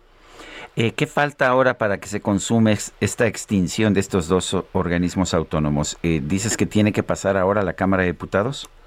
Sí, o sea, esto es una iniciativa, o al parecer es una iniciativa eh, que, que, vendrá en algún momento del gobierno federal y esta iniciativa, pues, para tú desaparecer y, y hacer cambios a la tanto a la, al INEC como al INTA, pues necesitas hacer una serie de distintos ajustes a, la, a, diversas leyes. Para el caso de la INEC, pues necesitas forzosamente cambiar la ley general de cambio climático, por ejemplo, ¿no? Entonces, eh, son cambios eh, que tendrán que atravesar necesariamente el, eh, un, un proceso legislativo, Sergio. Yo quiero agradecerte, Jorge Villarreal, director de Política Climática de la Iniciativa Climática de México, esta conversación. Con mucho gusto, Sergio. Bueno, son las, las 8 de la mañana, 8 de la mañana con 24 minutos. Nuestro número para que nos mande mensajes de WhatsApp, mensajes de voz o de texto es el 55 20 10 96 47. Regresamos en un momento más. won't be the same, dear, if you're not here with me. And when snowflakes are falling, that's when those blue memories start calling. Sergio Sarmiento y Lupita Juárez quieren conocer tu opinión, tus comentarios o simplemente envía un saludo para ser más cálida esta mañana. Envía tus mensajes al WhatsApp 5520 109647.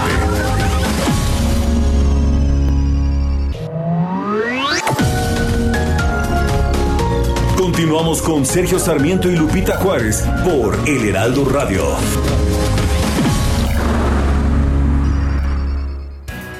Jaque Mate con Sergio Sarmiento.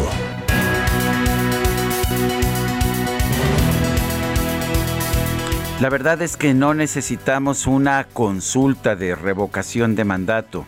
¿Y por qué no la necesitamos? Porque ya la tuvimos y porque no hay ninguna duda acerca de la popularidad del presidente Andrés Manuel López Obrador. ¿Por qué digo que ya tuvimos esa consulta de revocación de mandato? Porque tuvimos elecciones este pasado mes de junio, elecciones en que se definió toda la, conformación de la Cámara de Diputados y se eligieron nuevos gobernadores en 15 entidades. ¿Y qué cree usted? Los partidos afiliados al gobierno, Morena, el Partido del Trabajo, el Partido Verde, obtuvieron un triunfo bastante importante. Lograron la mayoría absoluta en la Cámara de Diputados por una parte, así como 12 de las 15 eh, de los 15 gobiernos estatales que estuvieron en contienda. Así funcionan las democracias presidenciales, al contrario de los regímenes parlamentarios que tienen sus ventajas pero tienen también sus desventajas.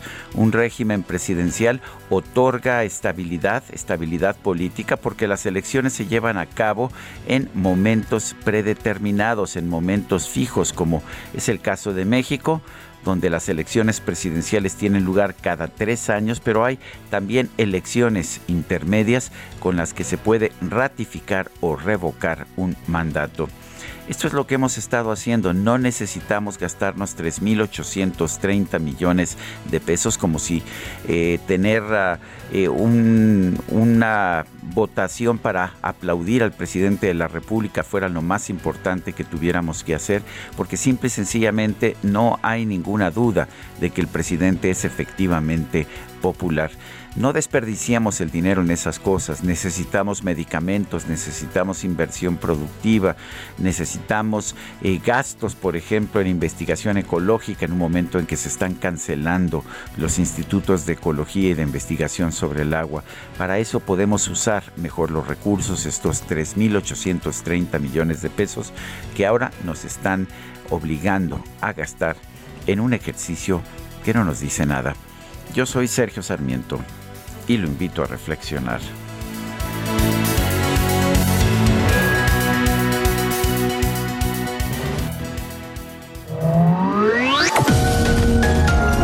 Para Sergio Sarmiento tu opinión es importante. Escríbele a Twitter en arroba Sergio Sarmiento.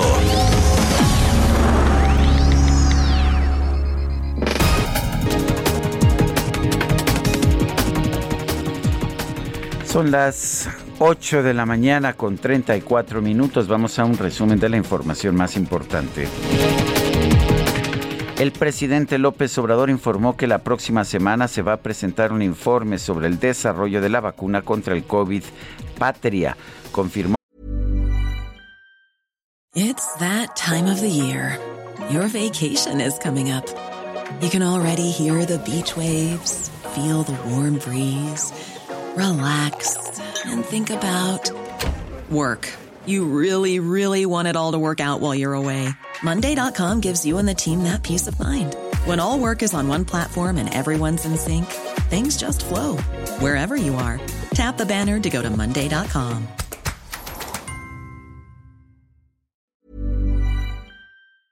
Que México va a donar dosis a otros países de Latinoamérica.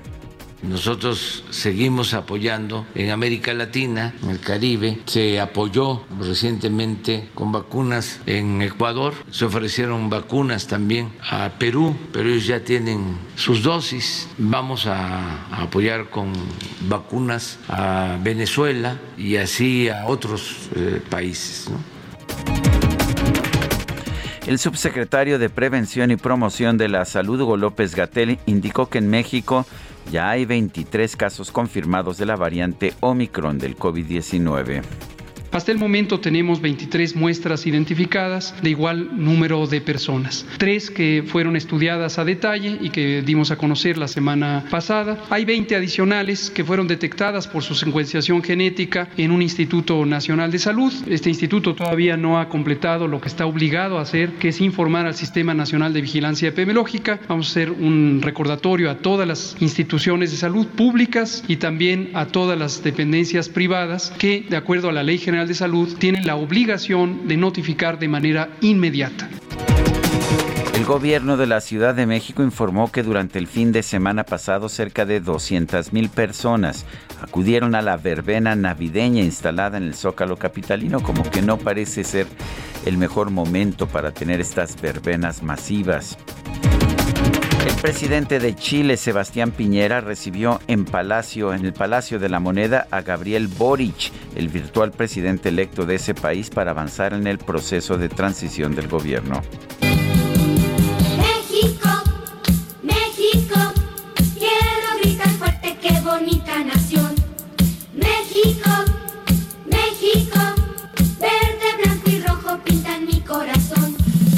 Pues fíjese usted que el sitio de entretenimiento para adultos Pornhub dio a conocer sus estadísticas de usuarios de 2021.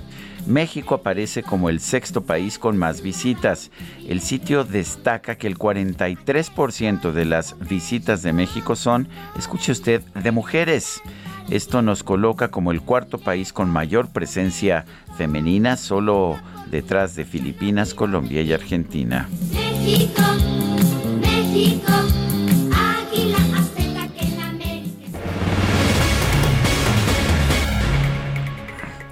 Son las 8 de la mañana con 37 minutos. Ayer en la conferencia de prensa matutina, la titular de la Secretaría de Seguridad y Protección Ciudadana, Rosa Isela Rodríguez, informó que en lo que va de este gobierno se ha logrado una reducción de 22.1% de los delitos federales en comparación con los primeros 11 meses de 2021 y el mismo periodo de 2019. Santiago Roel es director de la organización Semáforo Delictivo. Santiago, gracias por tomar nuestra llamada. ¿Cómo ves la situación? Estamos viendo efectivamente una reducción de los delitos federales y, recalco federales porque pues no son los mismos que los delitos del fuero común.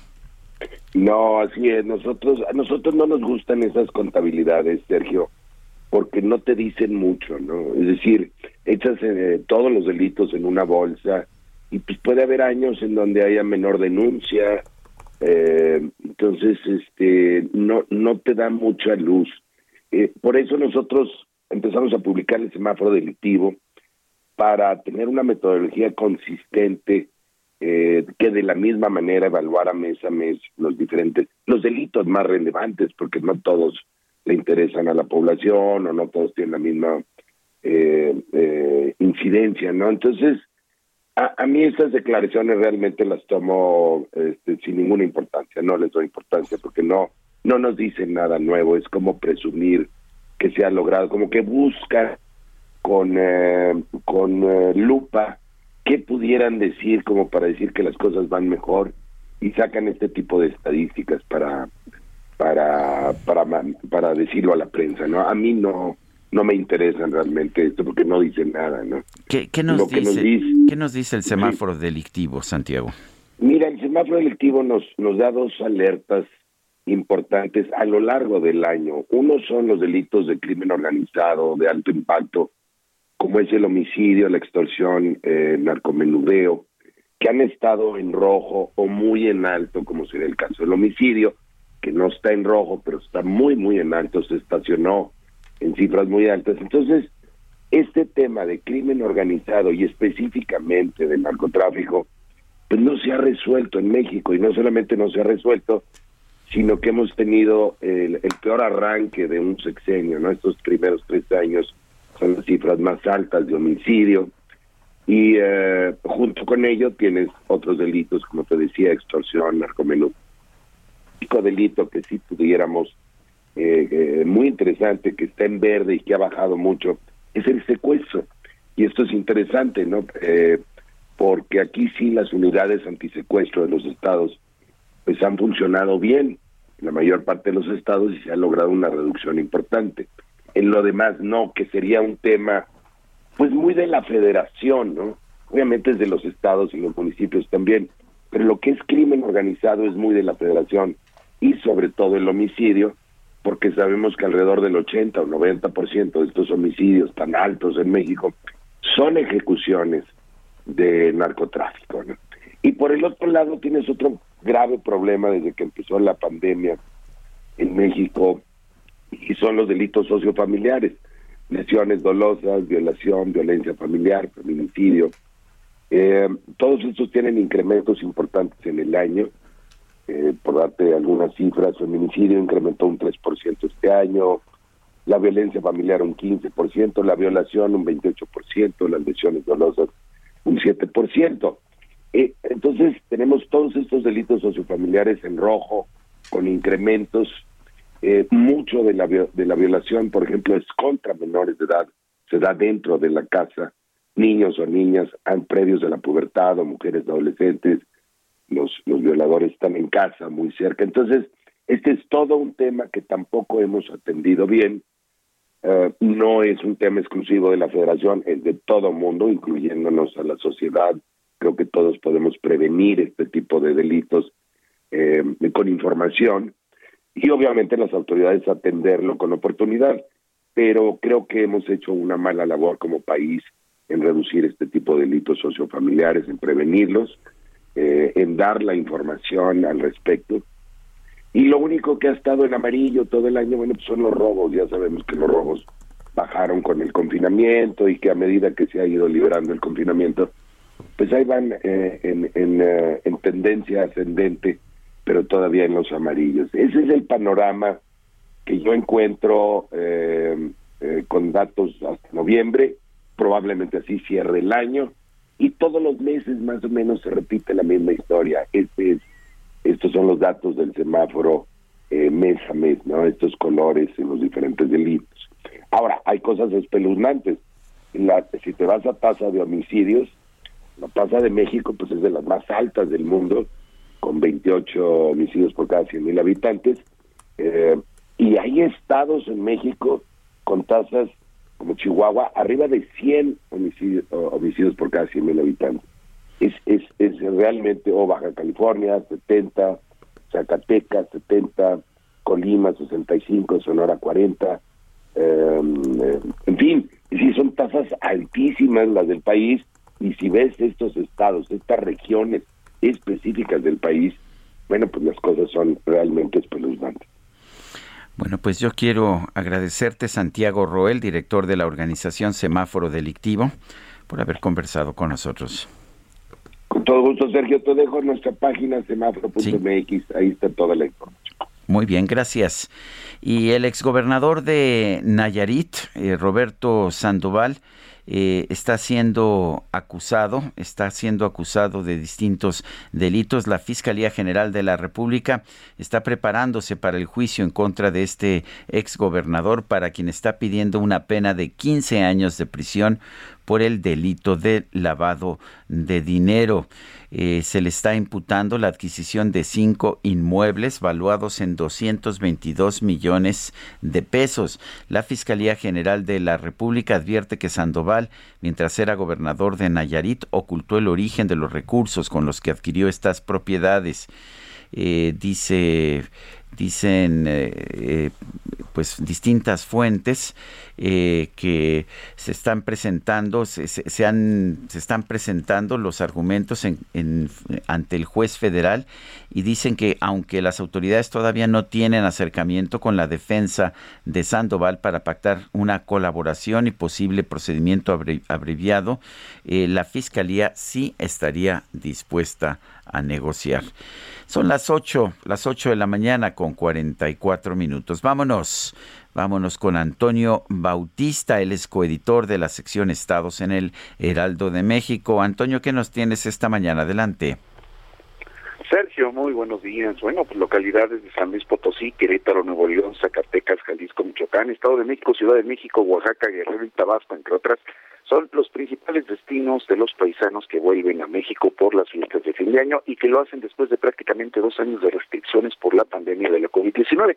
Los primeros datos de los principales puntos de ingreso en la frontera con Estados Unidos, en ciudades como Tamaulipas, Chihuahua y Sonora, reportan un alza de más de 50% en el cruce de paisanos que vuelven para convivir con sus familiares en sus lugares de origen. Tan solo en Nuevo Laredo, Tamaulipas, durante el fin de semana se registró la llegada de 34 mil connacionales, por lo menos 10 mil más de lo reportado en 2020, cuando fueron 24 mil.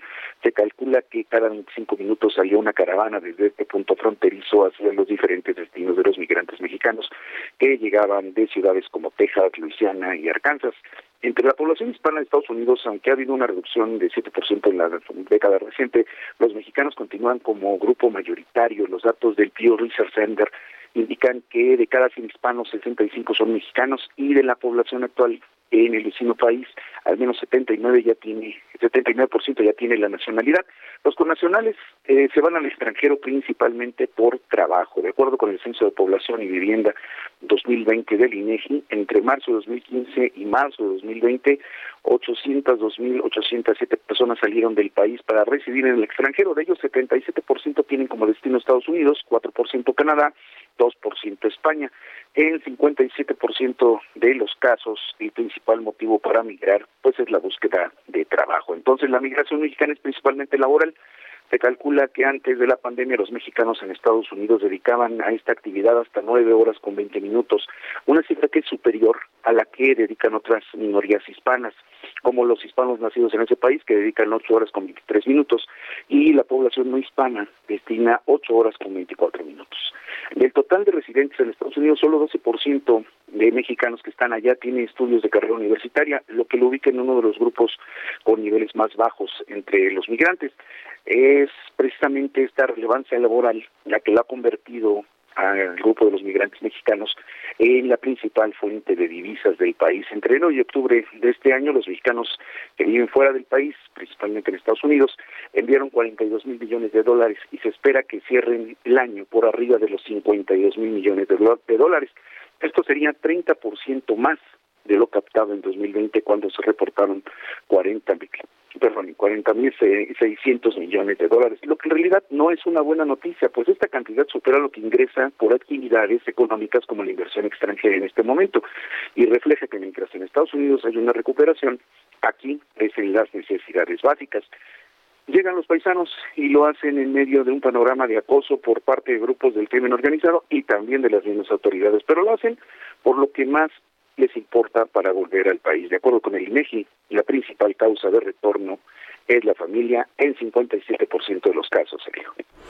Bueno, pues Antonio, gracias por gracias por esta conversación. Gracias, buenos días. Son las 8 de la mañana con 48 minutos. Vámonos con nuestra queridísima Lady Gadget, Dalia de Paz. Sergio Sarmiento y Lupita Juárez. Tecnología con Dalia de Paz.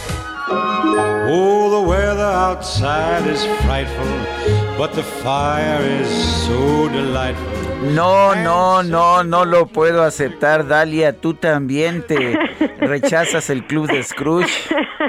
Lo rechazo, queridísimo Sergio Sarmiento. Puedo sentir que aunque no eres fan de esta época, ya no es un poquito nada más eh, gris. Yo sé que sí te pone buena, Sergio, así que la única pista que te voy a dar es que hoy tengo algunos gadgets. Eso sí te va a hacer sonreír para que aproveches esta época navideña y tomes ahí unas fotazas, graves esos momentos tan espectaculares. Pero lo primero, ahí les va, pongan atención, eh, y que en lo personal se ha convertido en mi favorita es esta app, eh, porque sin duda te ayuda a mejorar tus imágenes, le da más color, las personaliza, bueno, les da más vida y es súper fácil de usar, se llama Snapseed, esta aplicación que no cuesta ni un peso y funciona lo mejor para Android y iOS. Lo padre es que nos ofrece la posibilidad de utilizar y experimentar con filtros divertidos e innovadores al mismo tiempo que nos permite retocar las fotos, sí, para que queden perfectas y lo mejor, yo sé que muchos lo, lo agradeceremos, es que permite mejorar las caras, añadir enfoque a los ojos, incorporar iluminación específica para los rostros y suavizar la piel. Bueno,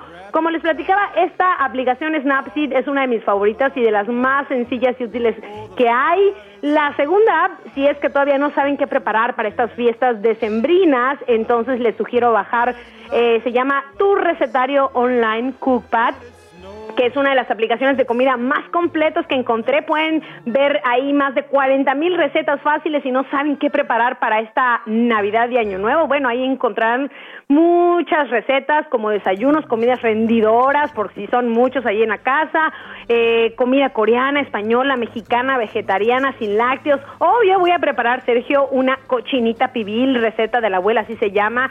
Esta es precisamente la que encontré que voy a preparar para mi mamá y mi hermano aquí en Chiapas. Todas las recetas son escritas con instrucciones paso a paso, fotos y consejos probadas por cocineros caseros para cocineros y para los no cocineros, o sea, como yo que no soy tan experta, bueno, esta es una muy buena aplicación, se llama Tu Recetario Online Cookpad.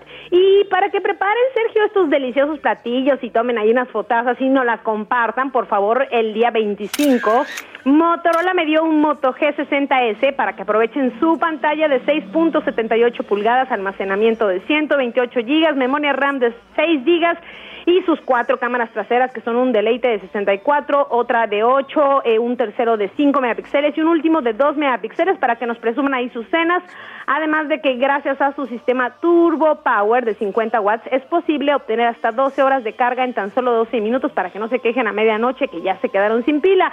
Entonces, si les parece bien, deben escribirme a Dalia de Paz, H Radio, Dalia de Paz, H Radio, arroba gmail.com, contarme el nombre de la canción con la que arrancamos la sección y que a Sergio no le gustó y cuál es el modelo de este equipo de Motorola. Ahí en mi Instagram, Dalia de Paz, les doy más pistas y también en Twitter, Dalia de Paz. Y también, Sergio, para que quemen las calorías de estas fiestas y comiencen eh, con todo el 2022 y con esa actitud de sentirse saludables, ejercitarse, descansar mejor y checar que todo está al 100 con su salud.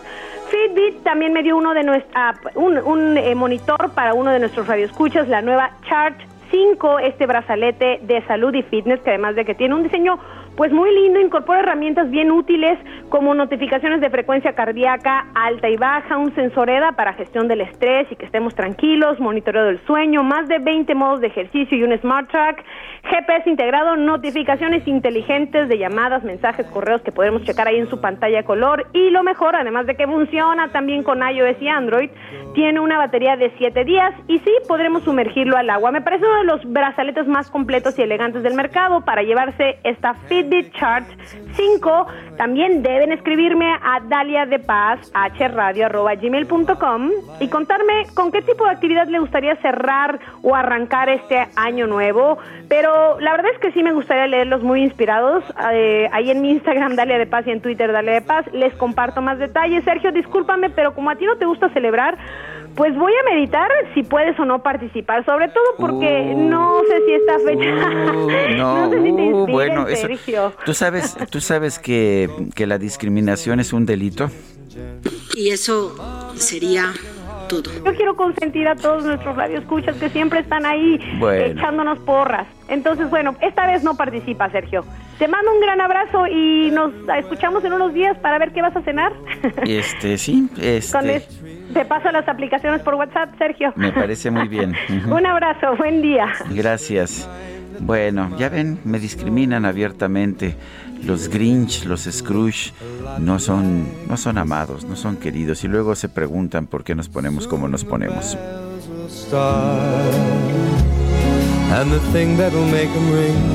Pues ni modo.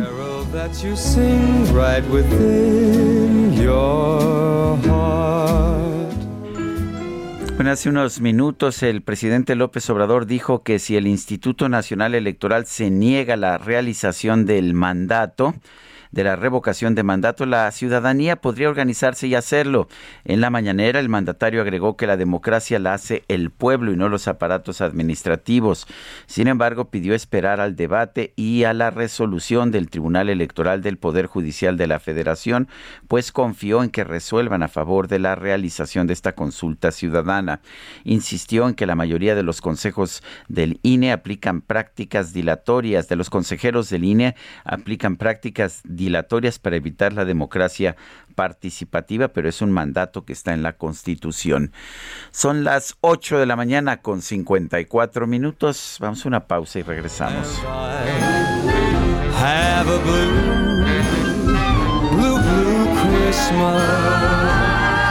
Oh, let's go, let's go.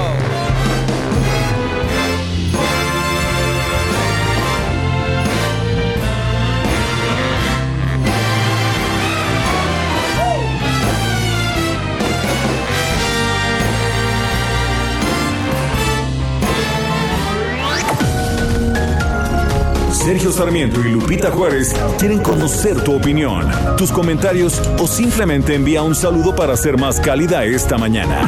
Envía tus mensajes al WhatsApp 5520 109647.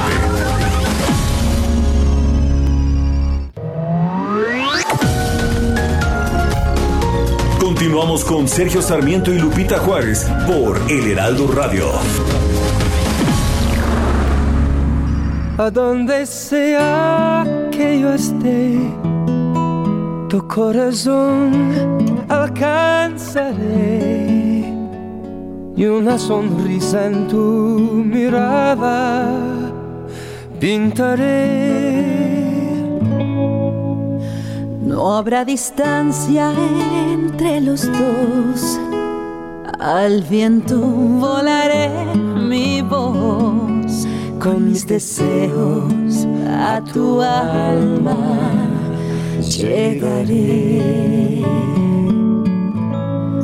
Feliz Navidad, feliz Navidad, feliz Navidad, próspero año y felicidad. Feliz Navidad, feliz Navidad, feliz Navidad, próspero año y felicidad. I wanna wish you a Merry Christmas. I wanna wish you a Merry Christmas. I wanna wish you a Merry Christmas from the bottom. No, bueno, me parece inaceptable. Esto está rompiendo absolutamente todos los uh, preceptos a ver, este es un programa, este es un programa Grinch, este es un programa Scrooge y está todo el equipo de producción bailando y festejando como si la Navidad fuera algo que tuviéramos que festejar. Pamplinas, pamplinas. Pero bueno, estamos escuchando a Michael Bublé Italia con, con esta interpretación de Feliz Navidad de José Feliciano. Mis deseos, feliz Navidad. Feliz Navidad. Feliz Navidad. Y ya saben ustedes, si ven algún video en que aparezca yo bailando o sonriendo, no es falso, pero se exagera. Son las 9 de la mañana con dos minutos. Tenemos mensajes de nuestro público. Fernando Nava nos dice, no soy navideño ni nada que se le pueda parecer. Grinch absoluto pero tratándose de la gran voz de Michael Bublé, hago un sacrificio para escuchar sus temas navideños. Coincidimos, don Fernando. Y dice otra persona, ¿qué tal Sergio? Tengo escuchándolos desde que se dejan escuchar en Nayarit. Yo trabajo como capacitador, asistente electoral y diré que los que están atacando al INE no saben lo que es la democracia. Dice Socorro Rodríguez, buenos días Sergio, Quique y todo el equipo de producción. Para Sergio, por favor, que no olvide llevar su hoja de registro, pues lo sellan y sirve como por comprobante de vacunación. Buen día para todos, vísperas de Navidad y gracias por la música. Sí, ya tengo mi hoja de registro, ya tengo también mi comprobante de vacunación anterior. Hoy me voy a vacunar mi tercera dosis y bueno, pues esperemos que me vaya muy bien. Son las 9 de la mañana, 9 de la mañana con 3 minutos. Tenemos en la línea telefónica a Marta Bárcena, ex embajadora de México ante Washington, embajadora de carrera a mucho orgullo, también columnista del periódico El Heraldo. Y bueno, eh, Marta, como siempre, es, es, es, siempre un placer conversar contigo, pero, pero cuéntanos, cuéntanos de qué estás, uh, de qué estás reflexionando este día de hoy, esta mañana de hoy. Pues eh, buenos días, Sergio, estar contigo y con todo el auditorio y estar escuchando esta interpretación maravillosa de Talía y de Michael Bublé. Mira, eh, hoy quiero compartir una reflexión de lo que estoy de viaje por el Bajío. En un viaje familiar que venimos a ver parientes que viven por acá. Y, y bueno, me han, me han traído a la memoria dos cosas importantes para los mexicanos. Uno, eh, en la zona del Bajío se advierte muy poderosamente la influencia que tuvo el, el Telecan, el NAFTA y ahora el TEMEC. Cuando uno pasa por Celaya y ve esa enorme planta de Honda, cuando uno está en San Miguel de Allende y ve la cantidad de turismo americano, cuando ve esas carreteras que están eh, comunicando todos eh, los nodos de desarrollo industrial que son Querétaro, Celaya, San Luis Potosí, eh, y ve cómo hay pujanza en ciertas áreas y sin embargo prevalece la pobreza en otras, prevalecen los pedigüeños, prevalecen esos vulnerables a los que tenemos que tener en mente si queremos un país mejor. Y el otro tema que me ha realmente emocionado es ver la cantidad de paisanos que regresan a México en estas épocas. En Salvatierra encontrarme con una familia de Seattle que trabaja con varios de nuestros trabajadores H2A en la pizca de manzana en esa zona, eh, que estaban felices de estar en México, que planean ir a pasar el año nuevo a Cancún, que, que están enamorados de este país. Eh, en San Miguel, ver a un muchacho revisando una de las maravillosas puertas de los edificios coloniales y explicándonos este muchacho a mi esposa y a mí Miren, esta puerta es de mezquite y tiene una manera de apertura muy especial. Miren qué bonito trabajo. Pues eh, le preguntamos, ¿es que usted es carpintero? Sí, yo soy carpintero en Austin y estoy aquí con mi familia. Y su familia diciendo que le fascina México. Y mi reflexión, Sergio, es que así como los los mexicanos han sido el pasado, el presente y el futuro de los Estados Unidos. Creo que estos mexicanos, llenos de amor por México, de valores, muy trabajadores, son en cierto sentido también el futuro de México. Son estos mexicanos los que pueden hacer el cambio de México, los que saben el valor del trabajo, los que arriesgaron tanto para irse a Estados Unidos y que año con año vuelven al país, muestran su amor, muestran su trabajo. Eso creo que es la reflexión navideña que quisiera compartir con todos. Esta gran nación mexicana que estamos en México y en Estados Unidos y que tenemos que luchar por esos valores comunes, por ese futuro común. Pues uh, me parece una excelente reflexión, Marta, y coincido contigo. Eh, siempre me ha sorprendido cómo estos trabajadores mexicanos tan despreciados en México cruzan la frontera y se vuelven sumamente productivos con un trabajo de excelente calidad. Los buscan los empresarios allá en Estados Unidos, siempre sencillamente porque se les permite eh, tener un trabajo, un trabajo productivo con las, las maquinarias, con la tecnología que se requiere para ser muy productivos y son los más productivos del mundo. Qué bueno que así lo ves tú también. Así lo veo y sobre todo veo que son el futuro de México. Si ellos vuelven a este país, tienen participación política, económica y nos enseñan todo lo que han aprendido también en Estados Unidos y que sobre todo en México tenemos que aprender a respetarlo cada vez más. Muy bien, Marta, gracias. un fuerte abrazo, un fuerte abrazo, felices Un fuerte abrazo, Sergio. Lo voy a decir, aunque se van a burlar de mí, pero feliz Navidad. Feliz Navidad, yo lo digo, aunque se burlen a ti y a todo el equipo. Bueno, gracias. Adiós. Marta Bárcena, ella es embajadora de carrera, fue embajadora de México en los Estados Unidos. Nos da mucho orgullo que sea nuestra colaboradora. Son las nueve de la mañana con ocho minutos y ya veo venir a la micro deportiva, pero cuidado, híjole con mucho adorno navideño. No sé, no sé, no hay forma, no hay forma de enseñarles. Abuelita, soy tu nieto. La micro deportiva. Round, round, get around, I get around, yeah, get around, round, round, I get around, digo la verdad, mi queridísimo Julio Romero, yo hubiera preferido escuchar a los Beach Boys el día de hoy, lo había propuesto por el, porque era el, el, aniversario de Carl Wilson, uno de los fundadores de, de los Beach Boys, quien nació el 21 de diciembre de 1946. Pero ¿qué crees?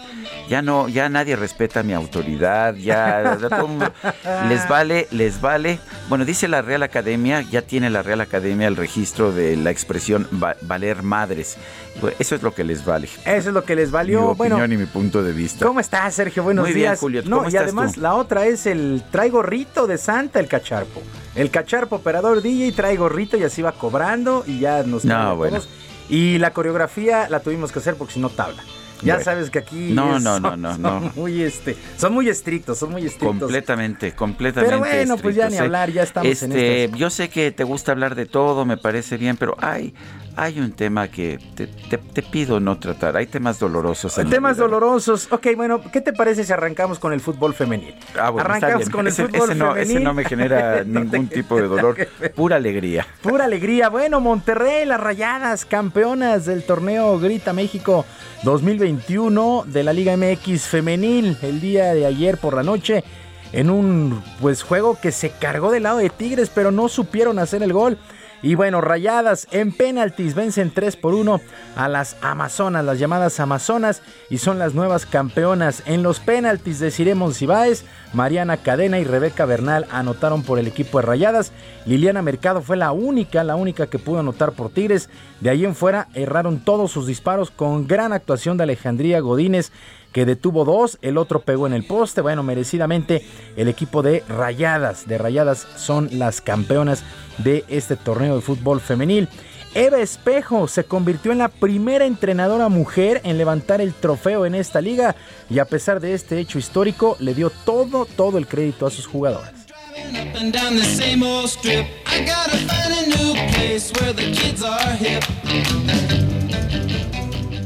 Muy agradecida con la oportunidad que me dio este club de regresar a, las canchas y también con este grupo, este equipo que ha hecho todo por, por comprometerse con su objetivo.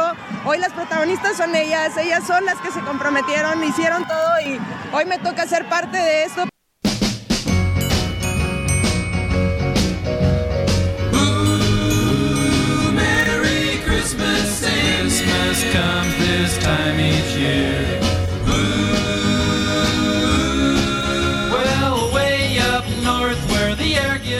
Pues felicidades, felicidades a eh, pues las rayadas del Monterrey. En otras cosas, la Comisión Disciplinaria de la FIFA confirmó que la selección mexicana de fútbol jugará a puertas cerradas sus próximos dos duelos de local dentro de las eliminatorias mundialistas, luego de que el organismo anunciara la sanción por el grito que se escucha cuando despeja el portero rival.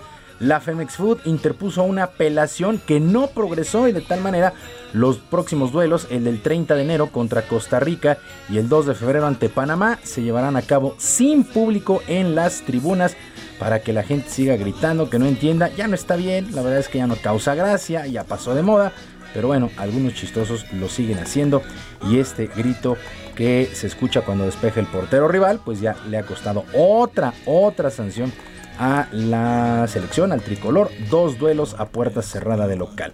Bueno, yo tampoco estoy como muy contento, mi querido ¿no? Sergio, porque los Browns de Cleveland perdieron ayer 16 a 14 ante los Raiders En el último segundo. en una, bueno, el fútbol americano, estarás de acuerdo conmigo, es ejecución. Interceptan faltando dos minutos para una serie ofensiva ya sostenida y terminar el juego. Eh, tienen que entregar el balón los Browns de Cleveland. Derek Carr lo regresa a unas 35 yardas y gol de campo de 48. Se acabó la historia y Cleveland se metió en serios problemas en sus aspiraciones para meterse a los playoffs. Daniel Carlson, gol de campo de 48 yardas. Se acabó la historia. Derek Carr, 236 yardas. Una anotación. Eh, Nick Mullens no jugó Baker Mayfield, el mariscal de campo, por caso de COVID. Ni el coach Ke- Ke- Kevin Stefanski estuvieron pues en el emparrillado el día de ayer.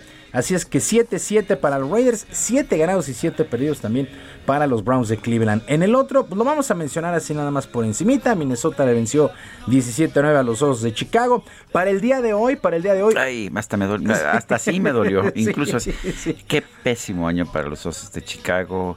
Y además no van a tener primera primera ronda, selección De de, primera selección, ronda sí. el año que viene porque pues las han hipotecado todas. Exactamente, sí, sí, han, han hecho malos cambios, la verdad es que malos, malos Así es. canjes. Eh, la primera selección colegial serán para los Leones de Detroit, seguramente. Solamente Se la ganaron a dos pulso. juegos. Sí, se la ganaron en- y a- ganaron los juegos y eso que pues, cómo le hicieron, ¿no? Sí. El fin de semana le pegaron a Arizona, esa o sea, esa es- fue sorprendente. eso es, fue eso, muy sorpresivo. Pero bueno, en fin, así lo pasamos por encimita. Para el día de hoy también hay doble cartelera a las 5 de la tarde. El equipo de Seattle, los halcones marinos, con récord de 5 y 8, estarán enfrentando a los carneros de Los Ángeles. 9 y 4 para el equipo de carneros. Los pieles rojas de Washington estarán enfrentando a las águilas de Filadelfia, ambos con récord de 6 ganados y 7 perdidos ya se puso realmente interesantísima, pero interesantísima la temporada, ya el cierre de campaña. Hay equipos que están disputando, hay equipos que ya amarraron su boleto a playoffs, como los empacadores de Green Bay. Hay otros que lo están peleando de manera, pues prácticamente con pie y medio, como los vaqueros de Dallas. En fin, se pone muy bueno el cierre de campaña allá en la NFL. Así es que Seattle Carneros para el día de hoy, Vikingos, eh, Washington, Washington Football Team contra Filadelfia. Y el luchador mexicano Alberto del Río ofreció una conferencia de prensa para anunciar que regresa a los cuadriláteros en el 2022 luego de ser absuelto por las autoridades estadounidenses por violencia y agresión sexual. Hace un año con siete meses su expareja Reina Quintero levantó una denuncia en su contra, pero las autoridades ya lo declararon totalmente inocente. El llamado patrón asegura que su pesadilla terminó y estaba enfocado al 100% en retomar su carrera.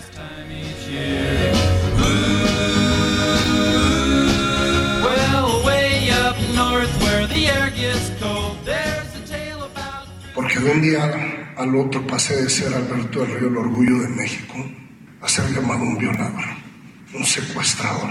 ¿Se vale?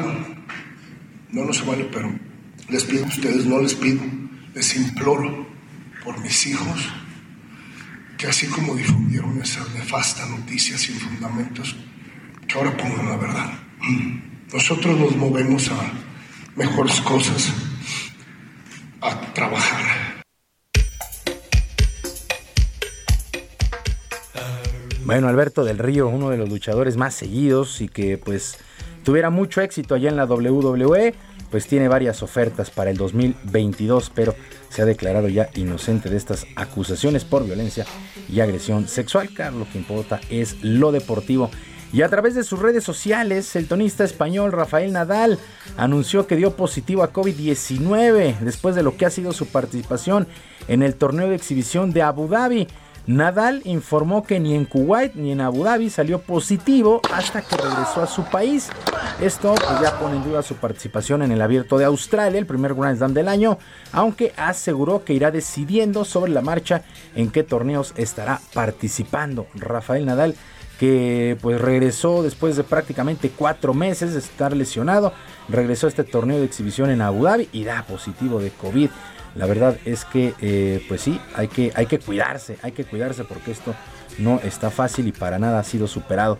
Bueno, la Liga Mexicana del Pacífico de Béisbol anunció que ha separado por tiempo indefinido al umpire Humberto, eh, Humberto luego de presentarse en estado inconveniente en el estadio Teodoro Mariscal en el duelo entre los Venados de Mazatlán y los Mayos de Navojoa.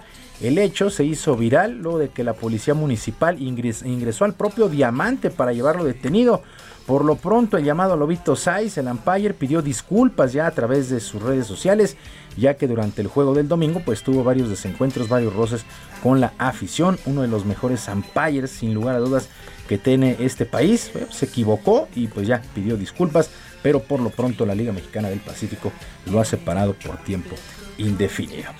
Sergio, amigos del auditorio, la información deportiva este martes, que es un extraordinario día para Gracias, Julio. Buenos días. Nos vemos mañana. Son las 9 de la mañana con 18 minutos.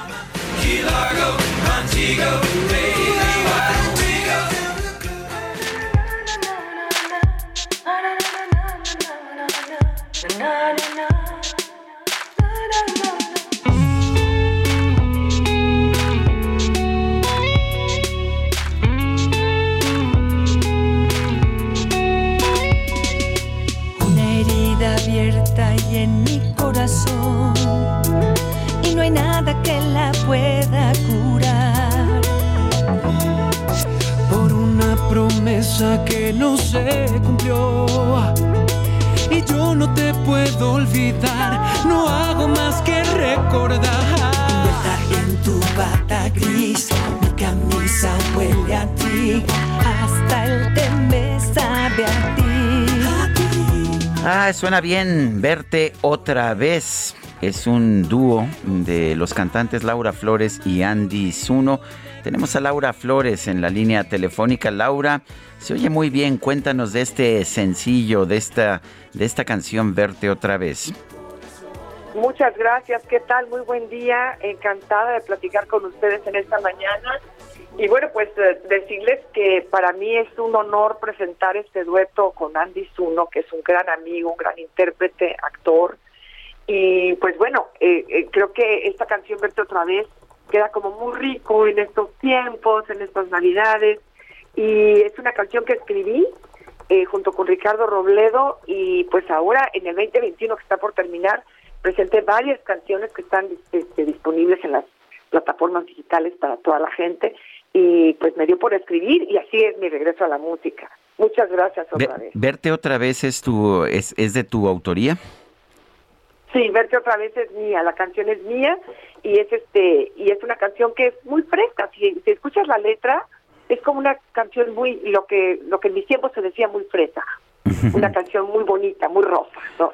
Bueno, me gusta eso de la de la camisa que huele a ti, este como detalles de- detalles de una de una intimidad, de un amor que pues que se vive con cercanía, ¿no? Sí, que el perro te está esperando a que regreses, no puedo cerrar la puerta, el perro no me deja, ese tipo de cosas simples que, que, que dicen todo en una relación, ¿no?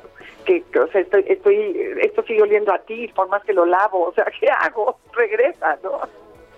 Eh, y, cuéntanos, uh, Laura, ¿qué, ¿qué, va a pasar con este sencillo y con estos otros eh, que ya están en, en redes sociales?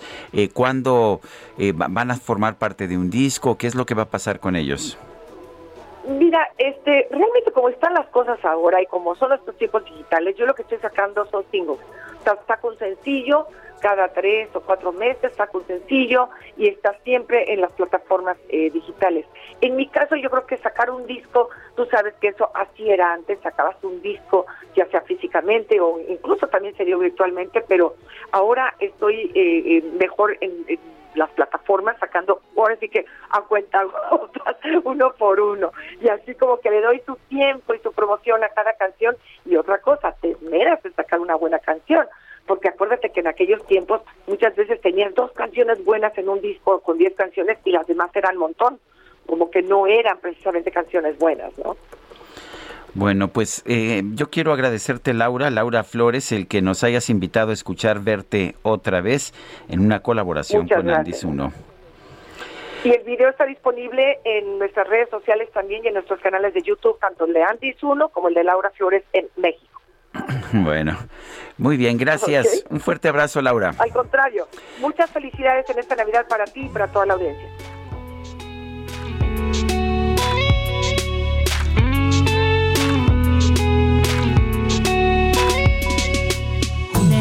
abierta y en mi corazón.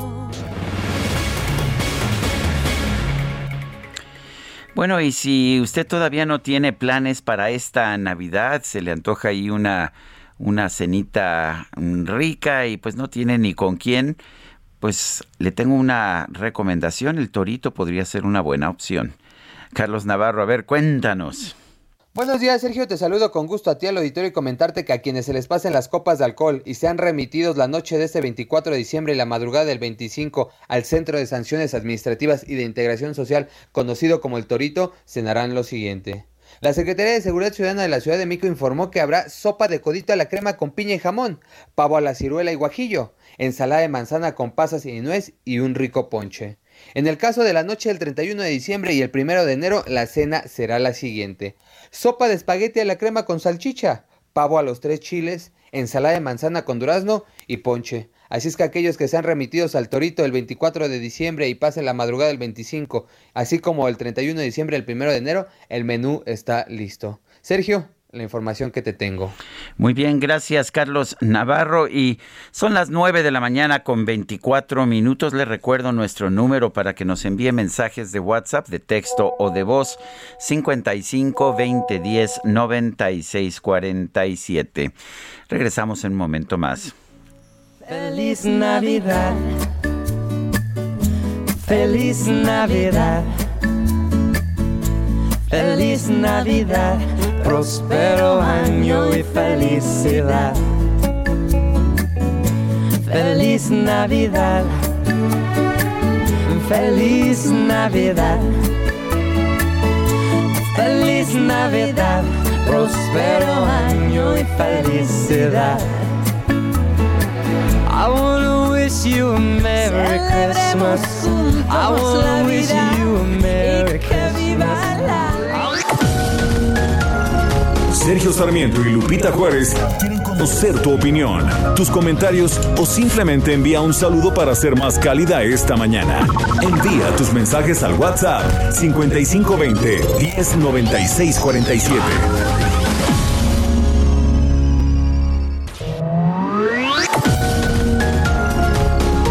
Continuamos con Sergio Sarmiento y Lupita Juárez por El Heraldo Radio.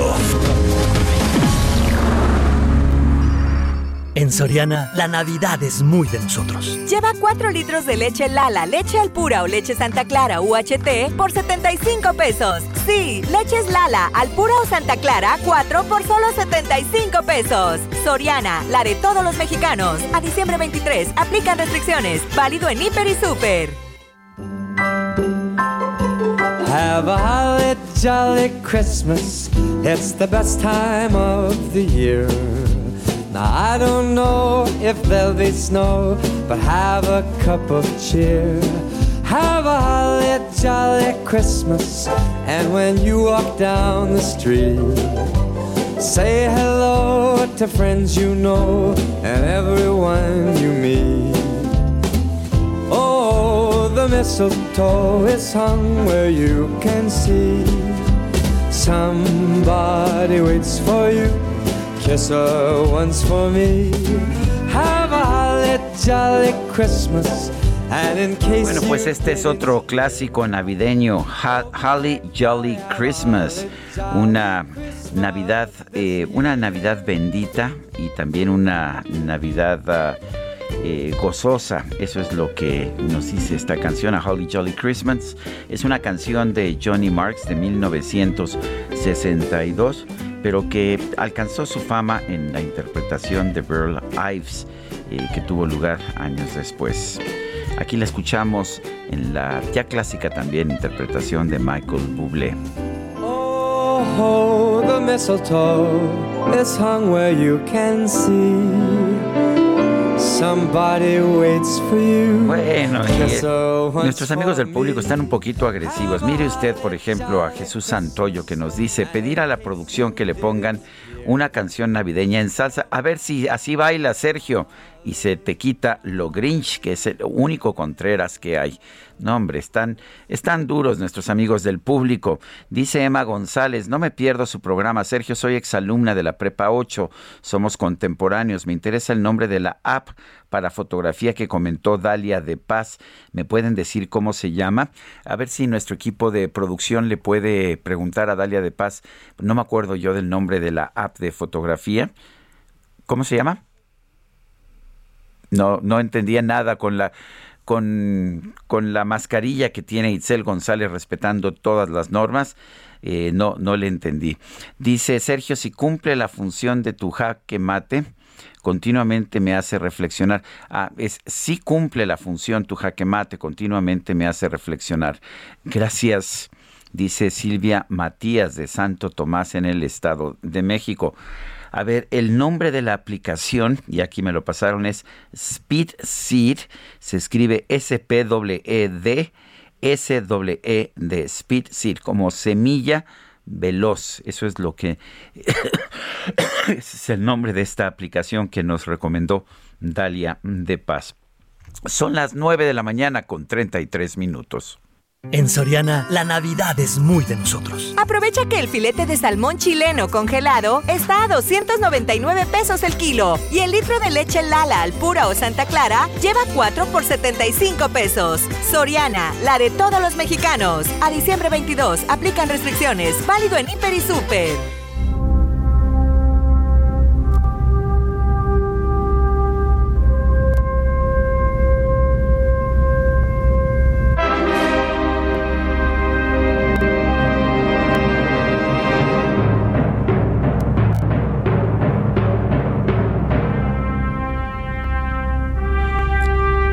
El agua oculta debajo de la superficie de Marte eh, fue encontrada por Friend del Trace Gas Orbiter, el TGO, un instrumento que está mapeando el hidrógeno en el planeta Marte.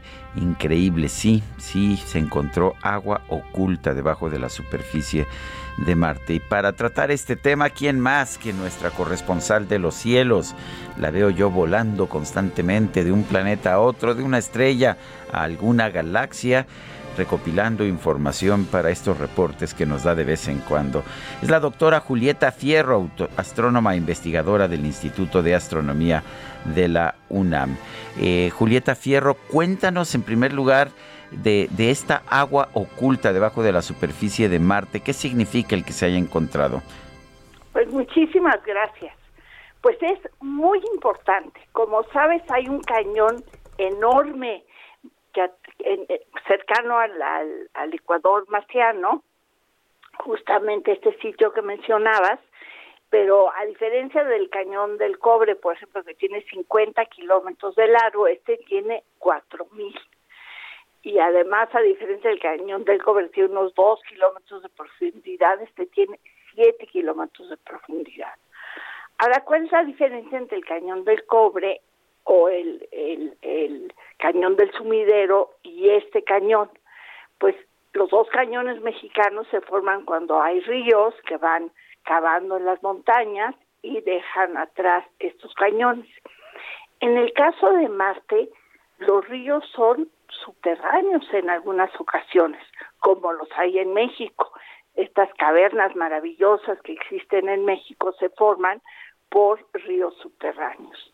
Y cuando hay estos ríos subterráneos, pues se producen hundimientos en el terreno y van creciendo estos cañones. Y justamente esta sonda que mencionabas está tratando de descubrir dónde hay hidrógeno en Marte, porque el agua, entre otras cosas, pues es CO2, es decir, tiene hidrógeno. Y se encontró una superficie del tamaño de la península de Yucatán, perdón, del estado de Yucatán, mil disculpas, del tamaño del estado de Yucatán, donde hay agua, agua a algunos metros debajo del suelo arenoso de este de este cañón. Así es que es un gran descubrimiento, porque como sabes, aún en el permafrost, es decir, en el agua congelada, en el mundo, pues pueden crecer y florecer organismos en el pico de Orizaba, en Siberia, en fin, en muchísimos lugares. Así es que efectivamente es hoy un día de fiesta, a pesar de todas las adversidades del planeta Tierra, en Marte, pues se siguen descubriendo maravillas. Completamente de acuerdo, eh, Julieta. Oye, eh, explícame otra cosa. Sé que los solsticios han sido importantes a todo lo largo de, la humanidad, nos han permitido conocer, eh, conocer cómo se mueven los planetas, muchas cosas.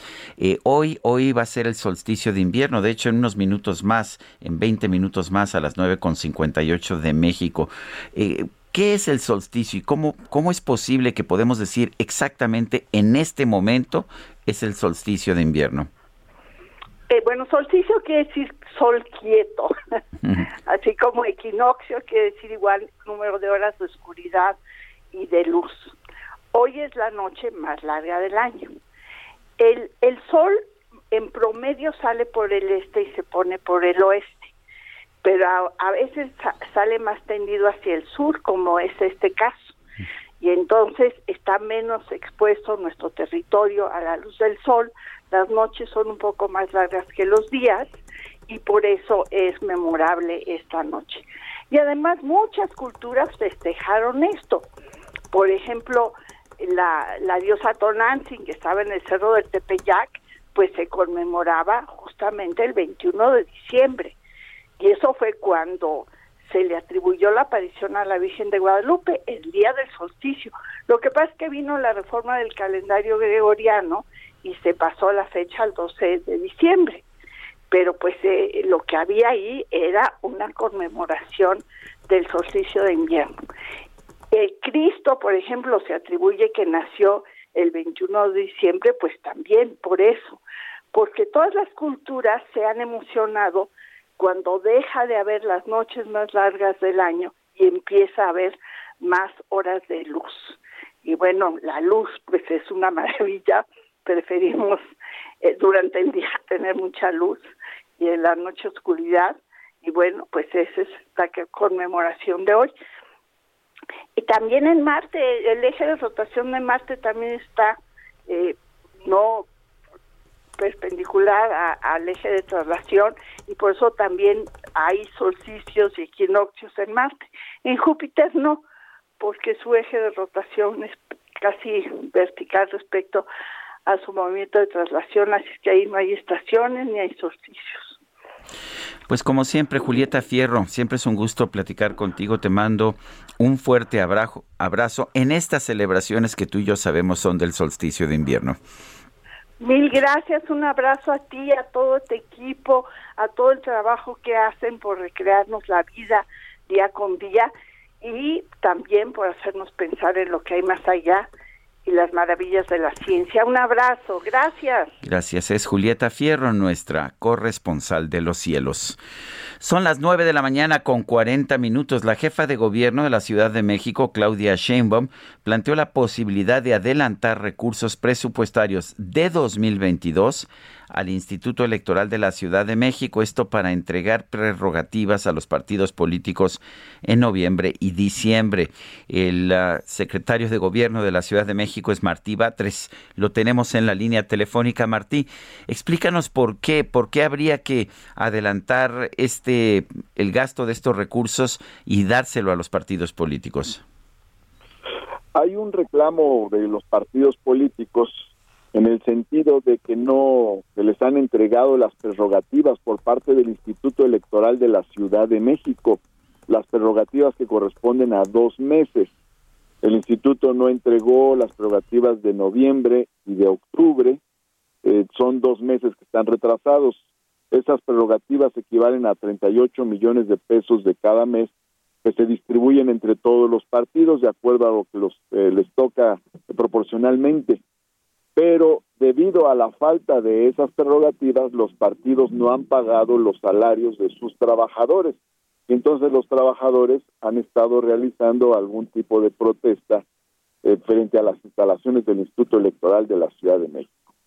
Aquí hay una falla del Instituto Electoral de la Ciudad de México, porque al instituto se le entregaron 1.586 millones de pesos correspondientes al presupuesto que le aprobó el Congreso local el año pasado.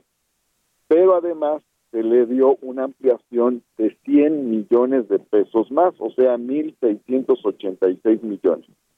De esos 1.686 millones, el instituto debió haber apartado 470 millones para las prerrogativas que corresponden a todo el año. Sin embargo, el instituto presupuestó sus gastos internos de acuerdo a lo que ellos decidieron para satisfacer sus necesidades eh, interiores de gasto corriente y dejaron a los partidos políticos sin sus prerrogativas de los últimos dos meses eh, o tres meses de este año. Entonces, eh, debido a que los partidos políticos han estado quejándose de esta falta de entrega de recursos del Instituto Electoral y debido también a que esto repercutió o ha repercutido en la falta de, del pago de salarios para los trabajadores de los partidos en la Ciudad de México, es que se ha planteado esta formulación. No obstante, sin menoscabo de las necesarias eh, eh, auditorías y del necesario análisis que tiene que hacerse por parte de la Contraloría correspondiente y de la propia Auditoría Superior de la Ciudad de México sobre la falta de cumplimiento por parte del Instituto Electoral de la Ciudad de México que no debió haberse gastado estos recursos. Eh, eh, eh, Martí, entonces el error es de la Ciudad de México, se resuelve nada más adelantando el gasto, no hay algo más de fondo que pues debemos prevenirnos, ¿no? Porque finalmente el gasto se aprueba para un año, pues se supone que se va a gastar en ese año. Bueno, pues está aprobado un gasto para este año, esa ha sido nuestra respuesta, que se aprobó un gasto y el Instituto Electoral debe haberse ceñido a ese gasto.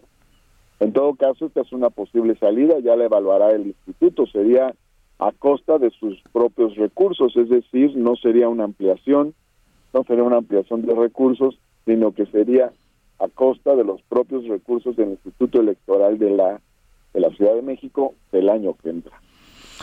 Bueno, pues Martí, la ciudad, perdón, la ciudad no erogaría más recursos, no se ampliarían los recursos del Instituto Electoral, sino que el Instituto Electoral estaría pagando lo que le debe a los partidos políticos para que estos puedan pagarle los salarios a sus trabajadores a costa de su propio presupuesto del año 2022. Martí Batres, gracias por explicarnos esta situación. Te mando un fuerte abrazo. Muchas gracias, mi querido Sergio. Hasta luego. Eh, Martí Batres es secretario de Gobierno de la Ciudad de México. Son las 9.45. Lo mejor de México está en Soriana. Aprovecha que la naranja está a 9.80 el kilo y la papa blanca a 19.80 el kilo. O lleva el tomate guaje a 14.80 el kilo y la papaya a 22.80 el kilo. Martes y miércoles del campo de Soriana. A diciembre 22. Aplica restricciones. Válido en Hiper y Super.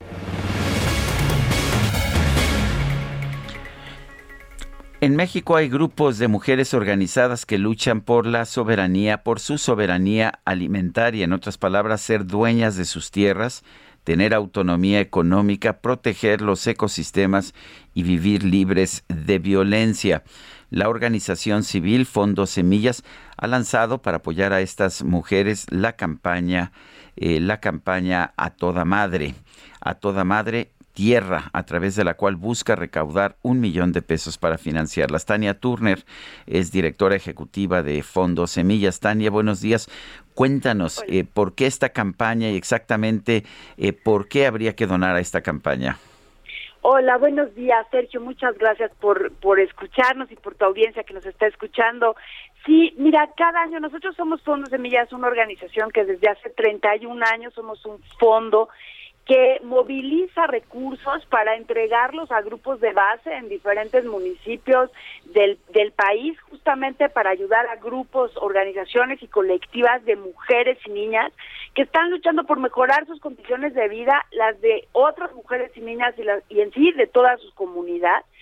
Este año eh, lo que lo que nosotras vimos que era muy importante poner sobre la mesa es ¿Cómo estamos en términos de soberanía alimentaria? ¿Cómo estamos en términos de el cuidado de nuestros ecosistemas y con eso el cuidado de nuestra salud? La pandemia, pues una de las cosas que nos ha indicado es qué tan importante es estar integrados y entender la naturaleza y que también debemos estar en la salud para poder hacer frente a este tipo de, de, nuevos o viejos virus, pero que ahora están eh, pues atacando un poco al ser humano.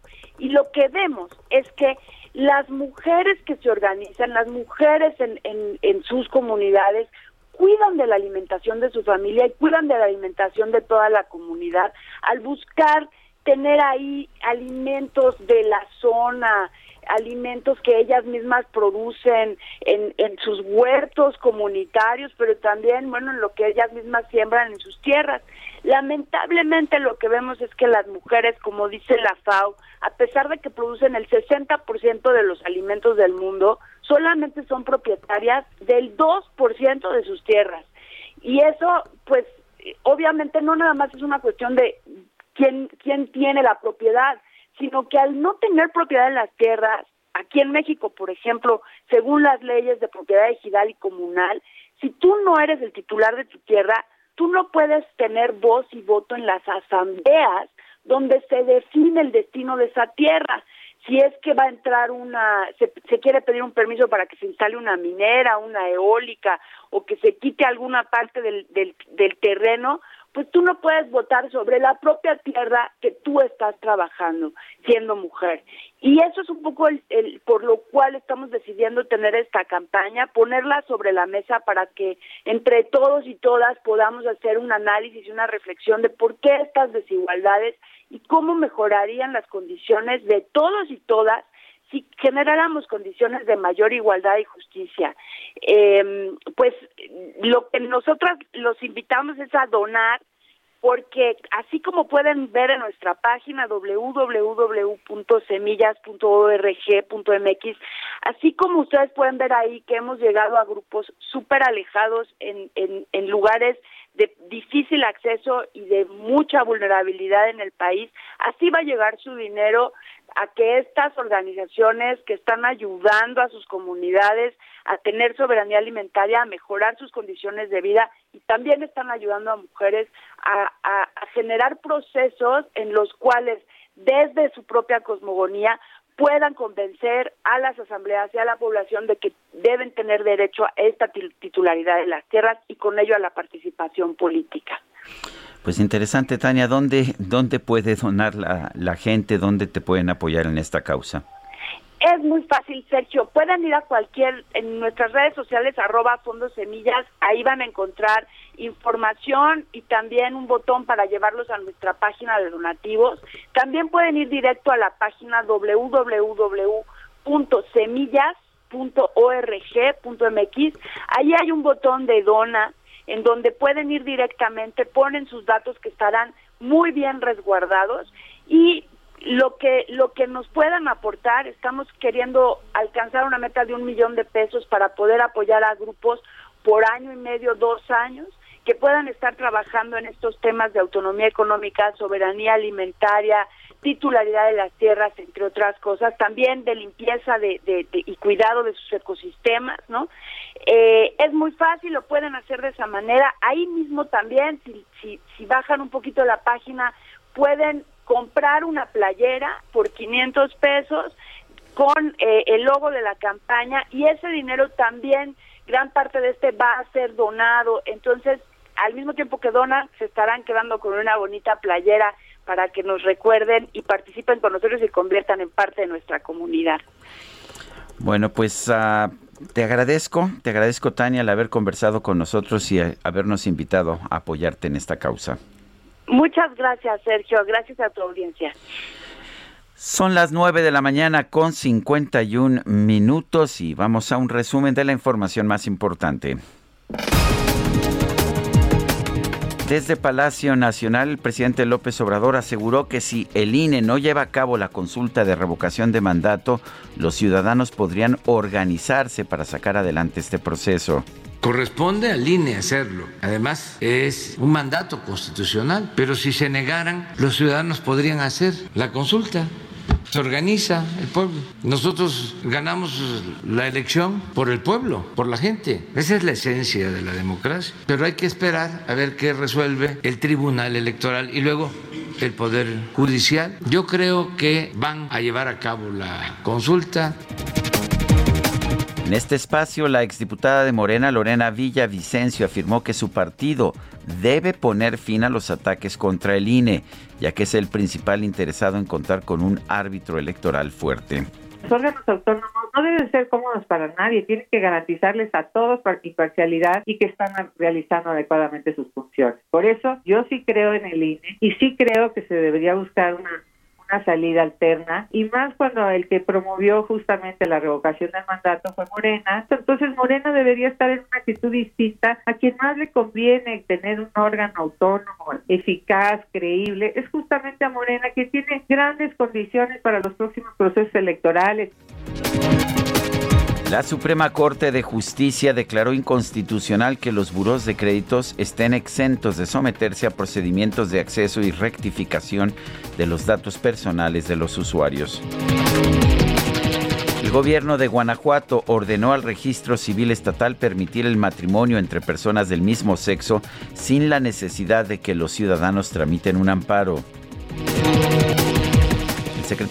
el secretario de Estado de la Unión Americana, Anthony Blinken, informó que su país va a entregar 580 millones de dólares a distintas organizaciones internacionales para combatir el avance de la variante Omicron del COVID-19.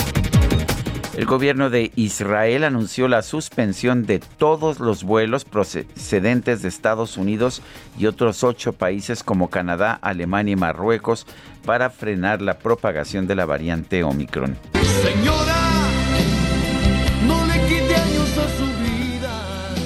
Bueno, y la Suprema Corte de Justicia determinó que los ciudadanos puedan solicitar eh, la corrección de sus actas de nacimiento para sentar una edad menor a la que aparece en los registros oficiales y no solo una edad mayor como lo establecen los códigos civiles de algunos estados del país.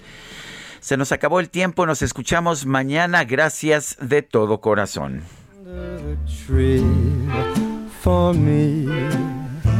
I've been an awful good guy, Santa buddy, and hurried down the chimney tonight.